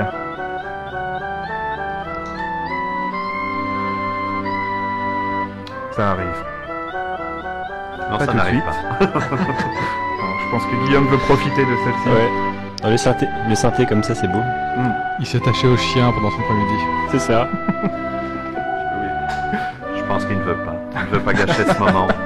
Ce moment intense. Le disque est dur à griller. Ce moment sensible. Ouais, mais je suis deg en plus parce qu'il y avait une version de Bohemian Rhapsody que je trouvais juste superbe. Ah bon Et on devait avoir du Snoop Dogg aussi. Bon, dans tous les cas, Bon. c'est la fin. Il nous reste une grave. minute pour, euh, pour Bah, déjà, vous dire bravo. au revoir et puis dire merci. Je vais dire merci à mes chroniqueurs et puis Merci je à vais toi. dire merci à Patrick et à toute l'équipe de Pacific FM pour nous permettre de faire cette émission. Euh, on se retrouve certainement le mois prochain euh, pour parler encore de cinéma. Euh, voilà. Et puis. euh, en attendant, on vous fait des bisous et puis allez voir des films. Allez voir des films. bien. Bisous bisous.